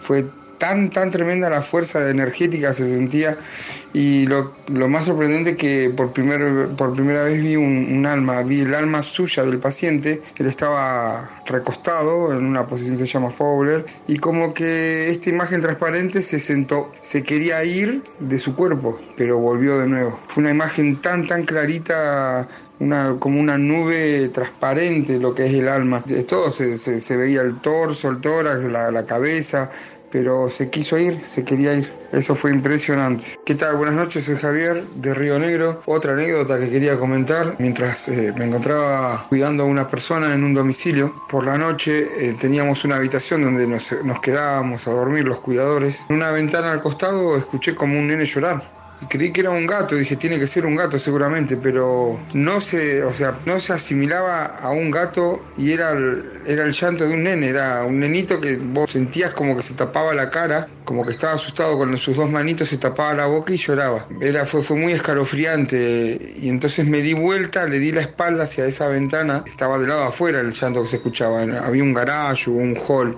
habían plantas, yo no, no lograba descubrir dónde estaban. Entonces miro hacia la pared, empecé a, a orar o a pedir a que, que, se fuera y arriba mío, del lado de la pared, siento que como que cruza por arriba mío un metal frío, fue una barra de hierro, una barra de acero que golpea la pared de punta, así, a la altura de mi cintura. Golpeó en la pared de punta, como que un flechazo, como que clavó así alguien, como que no me la clavó en la espalda, pero sí arriba y al borde mío. Pude sentir el frío del acero y todo. Pasó, me quedé dormido, pasaron los días, no dije nada, no conté nada. A las dos noches o tres noches, el pasillo al fondo que daba la pieza de, de, la paciente me empieza a llamar, me llama a los gritos, Javier, Javier, ella estaba en silla de ruedas, no, no se podía, se podía mover y tampoco podía encender la luz. Cuestión que voy corriendo, creí que se había caído o algo le pasaba. Y me dice, para, todavía no prendas la luz, me dice, Javier, escuché un nene llorar acá. ¿En serio? Estaba llorando al lado de mi cama y yo me desperté y sentía cómo caminaba alrededor de mi cama, dice, y se fue para el baño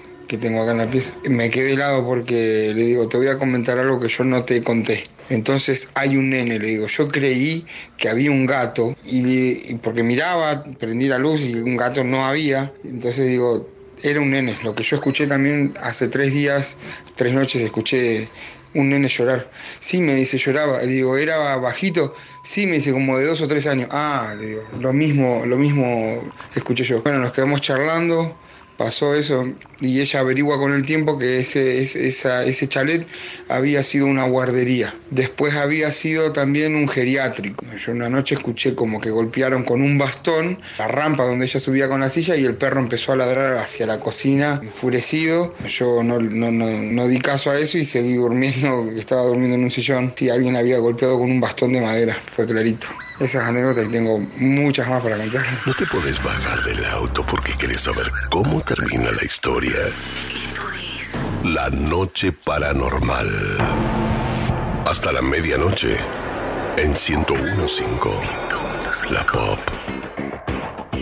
Esta es la historia real de deseos que cuestan muy caro. En primera persona. Me llamo Jorge Soler. Soy de San Luis. Tengo 41 años. La siguiente carta la encontré en un altillo de la vieja casa familiar en el año 2016. Espero explique de alguna forma un misterio que mantiene en vilo a mi familia desde la primavera de 1980. La desaparición de mi hermano Germán a sus 19 años. Yo nací justo un año después, así que me fui enterando con el paso de los años que tuve un hermano que se esfumó sin dejar rastro. Culparon a la policía, a la venta de drogas o ajustes personales. Ahora van a conocer la verdad, que es más siniestra de lo pensado. Soy Germán. Escribo esta carta para que sepan la verdad de si algo llegase a sucederme. Mientras la escribo, vuelvo a escuchar golpes en las paredes. Así comenzó todo. Pero eran golpes suaves. Ahora escucho también un siniestro aullido. Me pasa siempre que estoy solo. Intenté decirlo y me tomaron de loco. Pero si después de escribir esto hallan mi cadáver, van a saber que todo era verdad. Todo comenzó hace algunos meses. Un amigo se había escapado de la colimba. Nos enteramos que se ocultaba en la casa de una tía y lo fuimos a visitar. Lo encontramos sentado, leyendo en la inmensa biblioteca que era de su fallecido tío. Nuestro amigo estaba inmerso en libros extrañísimos. No eran cuentos, novelas o poesías, eran tomos oscuros de algo llamado el Alba Dorada. Al parecer su tío formó parte de esa secta o grupo. Allí se hablaba de muchos rituales para lograr cosas, contactos con seres del otro lado. Nosotros pensamos que el encierro lo había vuelto loco, pero nos terminó convenciendo de hacer algo. El ritual consistía en incorporar en el propio cuerpo entidades de otro mundo. La cuestión es que no todos estamos preparados para eso. Pero si salía bien, esta entidad formaría parte de uno y dicha persona podría lograr cosas increíbles. Apagamos las luces, encendimos vela y nos sentamos en círculo mientras nuestro amigo leía pasajes en latín. Creo que yo fui el primero en sentir algo, como si una pesada energía me cayese encima. Mi cuerpo se dobló hacia atrás, una corriente me atravesaba de los pies a la cabeza. Me di cuenta que a mis amigos les pasaba lo mismo, parecía que todos nos estuviésemos electrocutando. Todo terminó al cabo de unos minutos. El que leía el libro nos dijo recién ahí que podían pasar cuatro cosas, locura, enfermedad, muerte o éxito. Lo quisimos reventar a golpes, pero estábamos muy débiles. Todos nos enfermamos. Pasamos una semana en cama con fiebre y dolores musculares. Pasado ese lapso, nos volvimos a reunir. Ninguno se sentía diferente. Todos fuimos diciendo alguna pelotudez a ver si se cumplía. Uno dijo que la tía traiga una torta, otro que lloviera, otro que viniera la prima. Yo quise ir un poco más. Dije, que nos hable el tío muerto. Todos me miraron con el ceño fruncido. Pero entonces sonó una voz emitida por la estática. Salgan de acá. No jueguen con lo que no conocen. Miramos hacia arriba. Encima de un estante había una vieja radio desenchufada. La voz vino de ahí. Ordenamos todo y salimos rápido de la biblioteca. Mis amigos decían sentirse bien, pero yo me seguía sintiendo extraño. Un sábado me quedé solo en mi casa. Mi familia había ido a un casamiento en el interior y no volverían hasta el domingo por la noche. Quise probar algo. Estaba aburrido mirando el techo. Dije, la vecina va a venir. No habrán pasado ni cinco minutos que escuché un griterío afuera. Miré por la ventana y veo al novio de la vecina salir dando un portazo y cargando una valija. La chica, que era diez años mayor que yo, me golpeó la puerta minutos más tarde. Se la notaba conteniendo lágrimas y me pedía yerba alegando que su exnovio se había llevado todo. La invité a pasar. Una cosa llevó a la otra. Ella no se quedó mucho rato. A la noche yo ya estaba solo de vuelta. Ahí fue que lo escuché por primera vez. Un sonido leve, pequeño, como si una rata estuviese arañando desde adentro de la pared. Días más tarde, me enteré que el exnovio de la vecina vino a buscarla la convenció de ir a pasear en el auto, pero el desquiciado tenía otros planes. Pisó el acelerador a fondo, cruzó de carril la avenida y fue directo a un camión.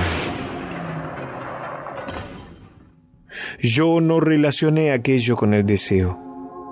Después volvería a pedir otro. Había un profesor en la facultad que me hacía la vida imposible. Yo pedí que faltase el día del examen. Así pasó, pero resulta que el profesor tenía no sé qué virus respiratorio, de esos que a un adulto lo pueden tumbar tres días, pero para un anciano son fatales. La increíble coincidencia es que mi abuelita iba a la misma clínica. No sé si se habrán sentado cerca. La cosa es que ella fue el mismo día para hacerse revisar un lunar y terminó contagiada del virus, que la fusiló en un mes. Pero yo no aprendí la lección. Tampoco cuando me di cuenta que mientras más deseaba, más fuertes eran esos golpes en la pared. Simplemente no podía parar. Era como si cada deseo dejase una estela de muerte a su paso. Pedí una moto. Mi padre, que era fanático de las mismas, me compró una. Planeábamos andar juntos algún domingo. Él salía temprano, ya que trabajaba en una fábrica. Iba en su moto a las 5 de la mañana. A las 7 sonó el teléfono de mi casa era la policía. A mi padre le habían robado la moto. Lo tumbaron de manera muy violenta y tenía una fisura en el cráneo. Antes de ir al hospital a verlo, me puse contra la pared, de donde solían venir esos golpes. Dije, no sé qué o quién sos, pero basta, sálvalo. Mi padre se terminó salvando de milagro, pero a las pocas semanas volvió a suceder algo terrible. Mi madre trabajaba de moza, salía de noche y caminaba unas cuadras hasta nuestra casa. Por el camino, la interceptó un tipo que la acorraló y terminó abusando de ella. Para ese punto los golpes en la pared eran insoportables. También resonaba eso, que parecía un aullido, pero no me importaba nada. Yo pedí venganza. Quiero ver muerto al tipo ese.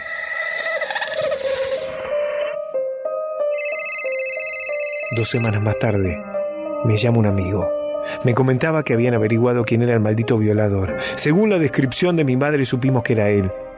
Me dijeron que siempre se juntaba a jugar al fútbol en una cancha barrial y siempre quedaba él solo al final pateando tiros al arco. Fui con mi mejor amigo en su auto. Estábamos esperando el momento en que esté solo para ir a hacerlo pagar. Pero entonces pasó algo. Hubo una pelea en la cancha. Alguien sacó una pistola y comenzaron a los tiros. El primero en caer fue ese tipo. Desde lejos vi cómo le reventaron la tapa de los sesos. Le dije a mi amigo que acelerara, pero no me hacía caso. Fui a verlo y estaba con la cabeza hacia un lado y la boca abierta.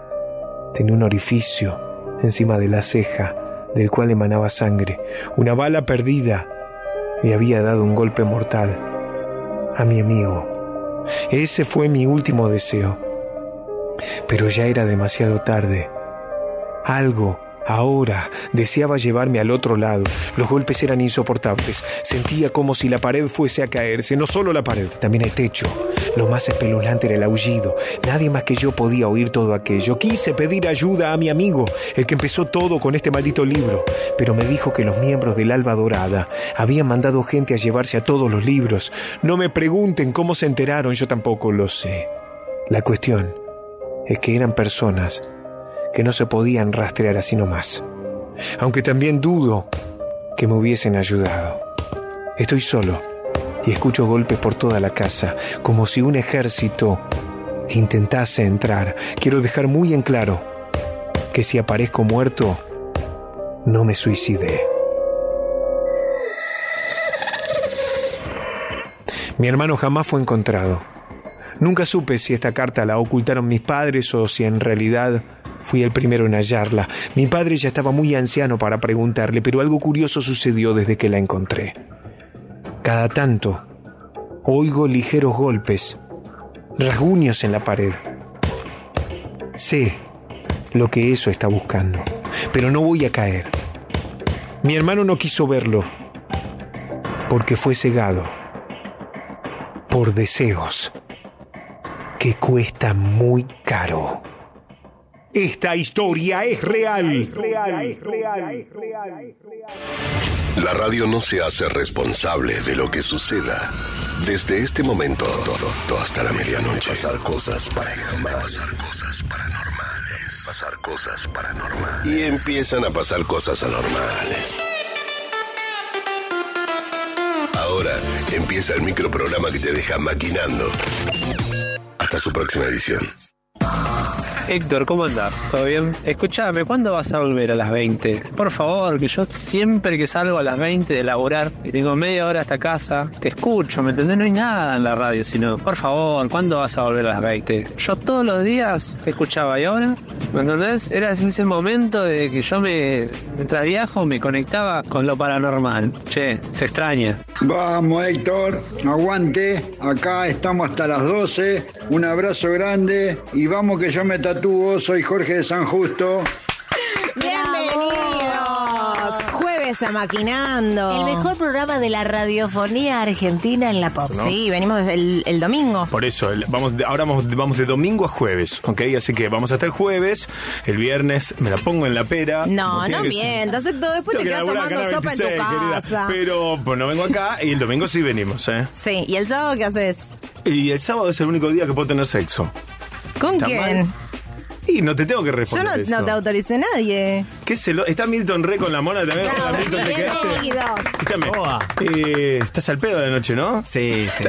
Qué bien que vino toda la semana. Pero estás cerca de la radio, vos. Estoy cerca, estoy cerca. Pero es real, ¿no? Estás cerca Sí, de la radio. sí, sí, sí, un par de cuadras. Bueno, está el pedo de la noche y viene. Y Viene maquinando el mejor programa de la pop. ¿Vos estuviste acá en Pop? Sí, tuve hace un, par, hace un par de años con él. Sí. Este, pero anteriormente haciendo algo nosotros. Nosotros sí, En, la, en la noche de Pop, me parece. la ¿no? noche pop. sí. Qué locura, ¿eh? Qué locura. Bueno, eh, yo voy a hacer algo que sé que le, que le encanta a Milton y que en general le encanta a todos los actores que Para hacen mí no, voces. para mí es todo lo Yo creo contrario. que lo que más les gusta es que No. les pidan tipo eh, No. A ver, haceme. A, a ver, haceme. Para mí todo lo contrario, ¿eh? Es horrible. Es como a Messi que le pidan que vaya a despedidas ahora, ¿no? Sí. Pero tal cual lo mismo. Una pregunta en serio. Sí. ¿No es, eh, ¿No es re difícil el trabajo de ponerle voces a personajes, pero que además lo que dicen sea gracioso, tenga Claro. sentido? Es difícil. Parece fácil. Parece fácil. Parece fácil, pero es re difícil. Porque no solamente tenés que ponerle la impronta del personaje, de cómo, por ejemplo, yo hice a Luis Ventura el otro día, Sí. ¿no? Y, y- y los gestos Los no se ven en radio. iguales. No se ven en radio, este, pero sí, sí, uno tiene que ponerle gestos, gestualidad. Sí. Y después, bueno, la cabeza. Los latiguillos. tenés que tener- además de los latiguillos, tenés que ponerle tu impronta, tu picardía, para que sea gracioso. Pero los practicás, por ejemplo, te, te vamos a tirar algunos. Sí. Mariano Clos.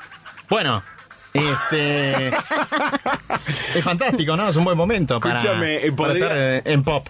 ¿Podría relatar un gol de la mona, Mariano Clos? Sí, la mona. Sí. La mona la tiene. La mona y Manca. 45 del segundo tiempo. Señoras, señores, está Maki y está la mona. Vamos todavía. La va a clavar en el ángulo, Fernando. Sí, claramente. La va a clavar en el Ay, ángulo también. Del palo del arquero donde nunca llega, seguramente. ¿Quién va de las dos? ¿Va Maki o va la mona? ¿Quién va? Va la mona, va la mona. La va mona. A la mona la la mona. Señoras, señores, se viene 45 del segundo tiempo. ya dos de Mona, edición. dale, mona, metele, Ahí mona. está la mona. Va la mona, va. La pusiste, mona. Por fin la puso la mona. ¡Ah, la mona! Señoras, señores. 45 del segundo tiempo. Dice que la mona. Y dice que Maki también, porque participó de la jugada moviéndole la pelota un poquito. Señoras, señores, la mona lo hizo. ¡Bravo! Bravo. Hasta le cambió el color de piel cuando hizo Sí, Mariano se puso naranja, se puso naranja. Y porque es muy bueno, Milton, es muy Es bueno. muy Y bueno. muy aparte estoy sentado, ¿viste? Acá esto y así de la galera te lo Sí, pedimos, sí, ¿no? sí, Qué sí. locura. Oíme, y para eso, por ejemplo, Klaus, que se supone que uno lo tiene súper escuchado. ¿Lo seguís viendo? ¿Seguís buscando frases nuevas que dice? Bueno, el otro así? día creo que Huracán News estaba relatando, lo pusieron a relatar eh, eh, fútbol argentino y fue lo mejor. Claro. Fue lo mejor porque lo, lo relataba súper relajado, se lo notaba más, más distinto a lo que es Copa Libertadores, que es súper estricto, ¿no? Pero lo que tiene Mariano es que te habla en cámara de una forma y fuera de cámara otra. Claro. Claro, son Y eso lo notás, digo, estamos aquí, señoras, señores, estamos aquí con la mona, estamos con Héctor. Bueno, sensaciones, ¿no? Sensaciones de este partido. Señoras, señores. Claro. Le cambia un poco la voz porque ya imposta, porque ya se pone de otra manera. Entonces eso está buenísimo de, de encontrarle a los personajes, a, a- a los que imito, ¿no? Encontrarle no solamente de cómo uno lo tiene en el Sí. oído eh, de toda la vida, sino también de otra manera. Milton nos mandó una lista de personajes tipo. No hace falta que sea en el orden. Pedí lo que quieras. Pedile a Milton un personaje, mona. A mí me gusta mucho cómo hace a Fantino. Para, para, esa. para, para, para. Uy, para. hola, Ale. ¿Qué haces, eh, Héctor, genio divino? Tengo nombre de gladiador yo, Sos, Ale. un sos Héctor Atila. Donde Pisano es el pasto, es una cosa impresionante. Sos este Leónidas haciéndole a cortar la cabeza a Medusa. back. Sos este. Sos Aquiles. ¿Vas a volver a la tele tradicional o estás bien No, ya? ya me hincharon las pelotas. Me hinchó las pelotas los Mariano Clos y los viñolos de la vida. Upa, upa, upa, está Oh, picante. Y, ¿eh? y los, y los, el, el- el grondonismo, ¿no? El grondonismo razón, que hay a través del tapismo. Porque ahora no es grondonismo, ahora es tapismo. Sí. Ahora estamos, estamos todos tap- tapiz- tapiazados. Este, Claro. Es una cosa impresionante, ¿no? Que le hayan dado una placa conmemorativa a, a Chiqui Tapia por la gestión que hizo Uh, está sacado. en la Copa del Mundo. Es una cosa impresionante. Yo la verdad que no, pará. Sí, pará ¿qué porque no pasó? lo, no lo puedo creer. No, O sea, estás no lo- enojado, estás enojado. Sí, sí, sí, estoy hinchado las pelotas. Te hinchado la pelota, Fantino, Bravo, ¿eh? ¿Qué le pide. Maki? Eh, yo eh, quiero, siempre le quise preguntar cómo había terminado la situación a Ruggeri, Sí. que en un programa de, de cable, él recibió una llamada de teléfono que decía estoico. De estoico, sí. La atendió en vivo y resulta que estoico era Marina, era una mujer. Nah, Marina es una, es una de- del country. no, no. Pero, escuchá, Pero fue medio cosa. turbio eso, Oscar. ¿Para qué me- sí, me Sí, pone tenés a razón, hablar? Oscar, te pido Pensé que íbamos a hablar de la selección. Oscar, pará, pero siempre quise saber esto. Quedó turbio al aire. Nah, al aire.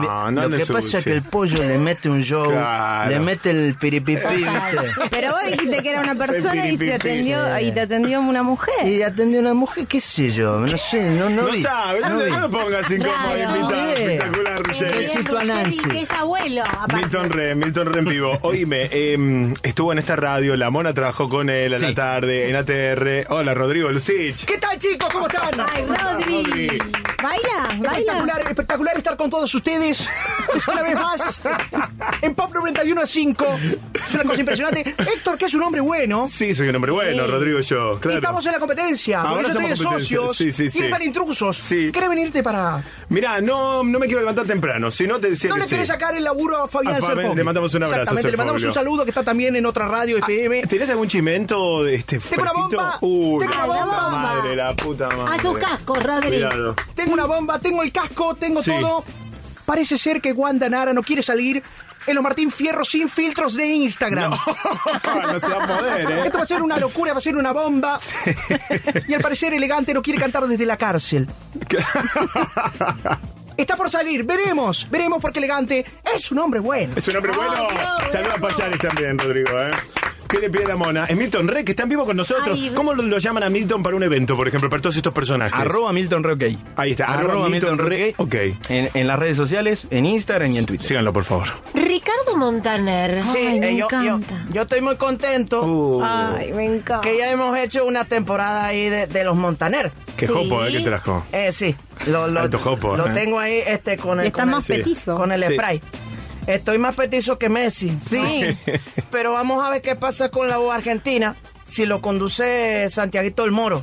Ah, porque no va más Marley. No, no va más. Y Marley Ah, bueno, está, bueno, sí, está en Colombia, se está grabando Colombia. mucho. Está grabando otras cositas. Está grabando mucho, pobre. Así que veremos si lo con... Yo quiero hacer la voz argentina. Claro, ¿Con, con tus sí. hijos, Ricardo? Mau, No, ya, Ricky? ya, No, ya. bastante no, huevón. ya Eli- está. Soltalo porque si no te No, van a hay comer que la soltarle billetera. la ¿eh? mano, hay que soltarle- hay que- Ya son, tienen pelo en los huevos, loco, que se la ganen Exactamente, ellos. se le va a ¿eh? salir cana. Ya le diste un empujón.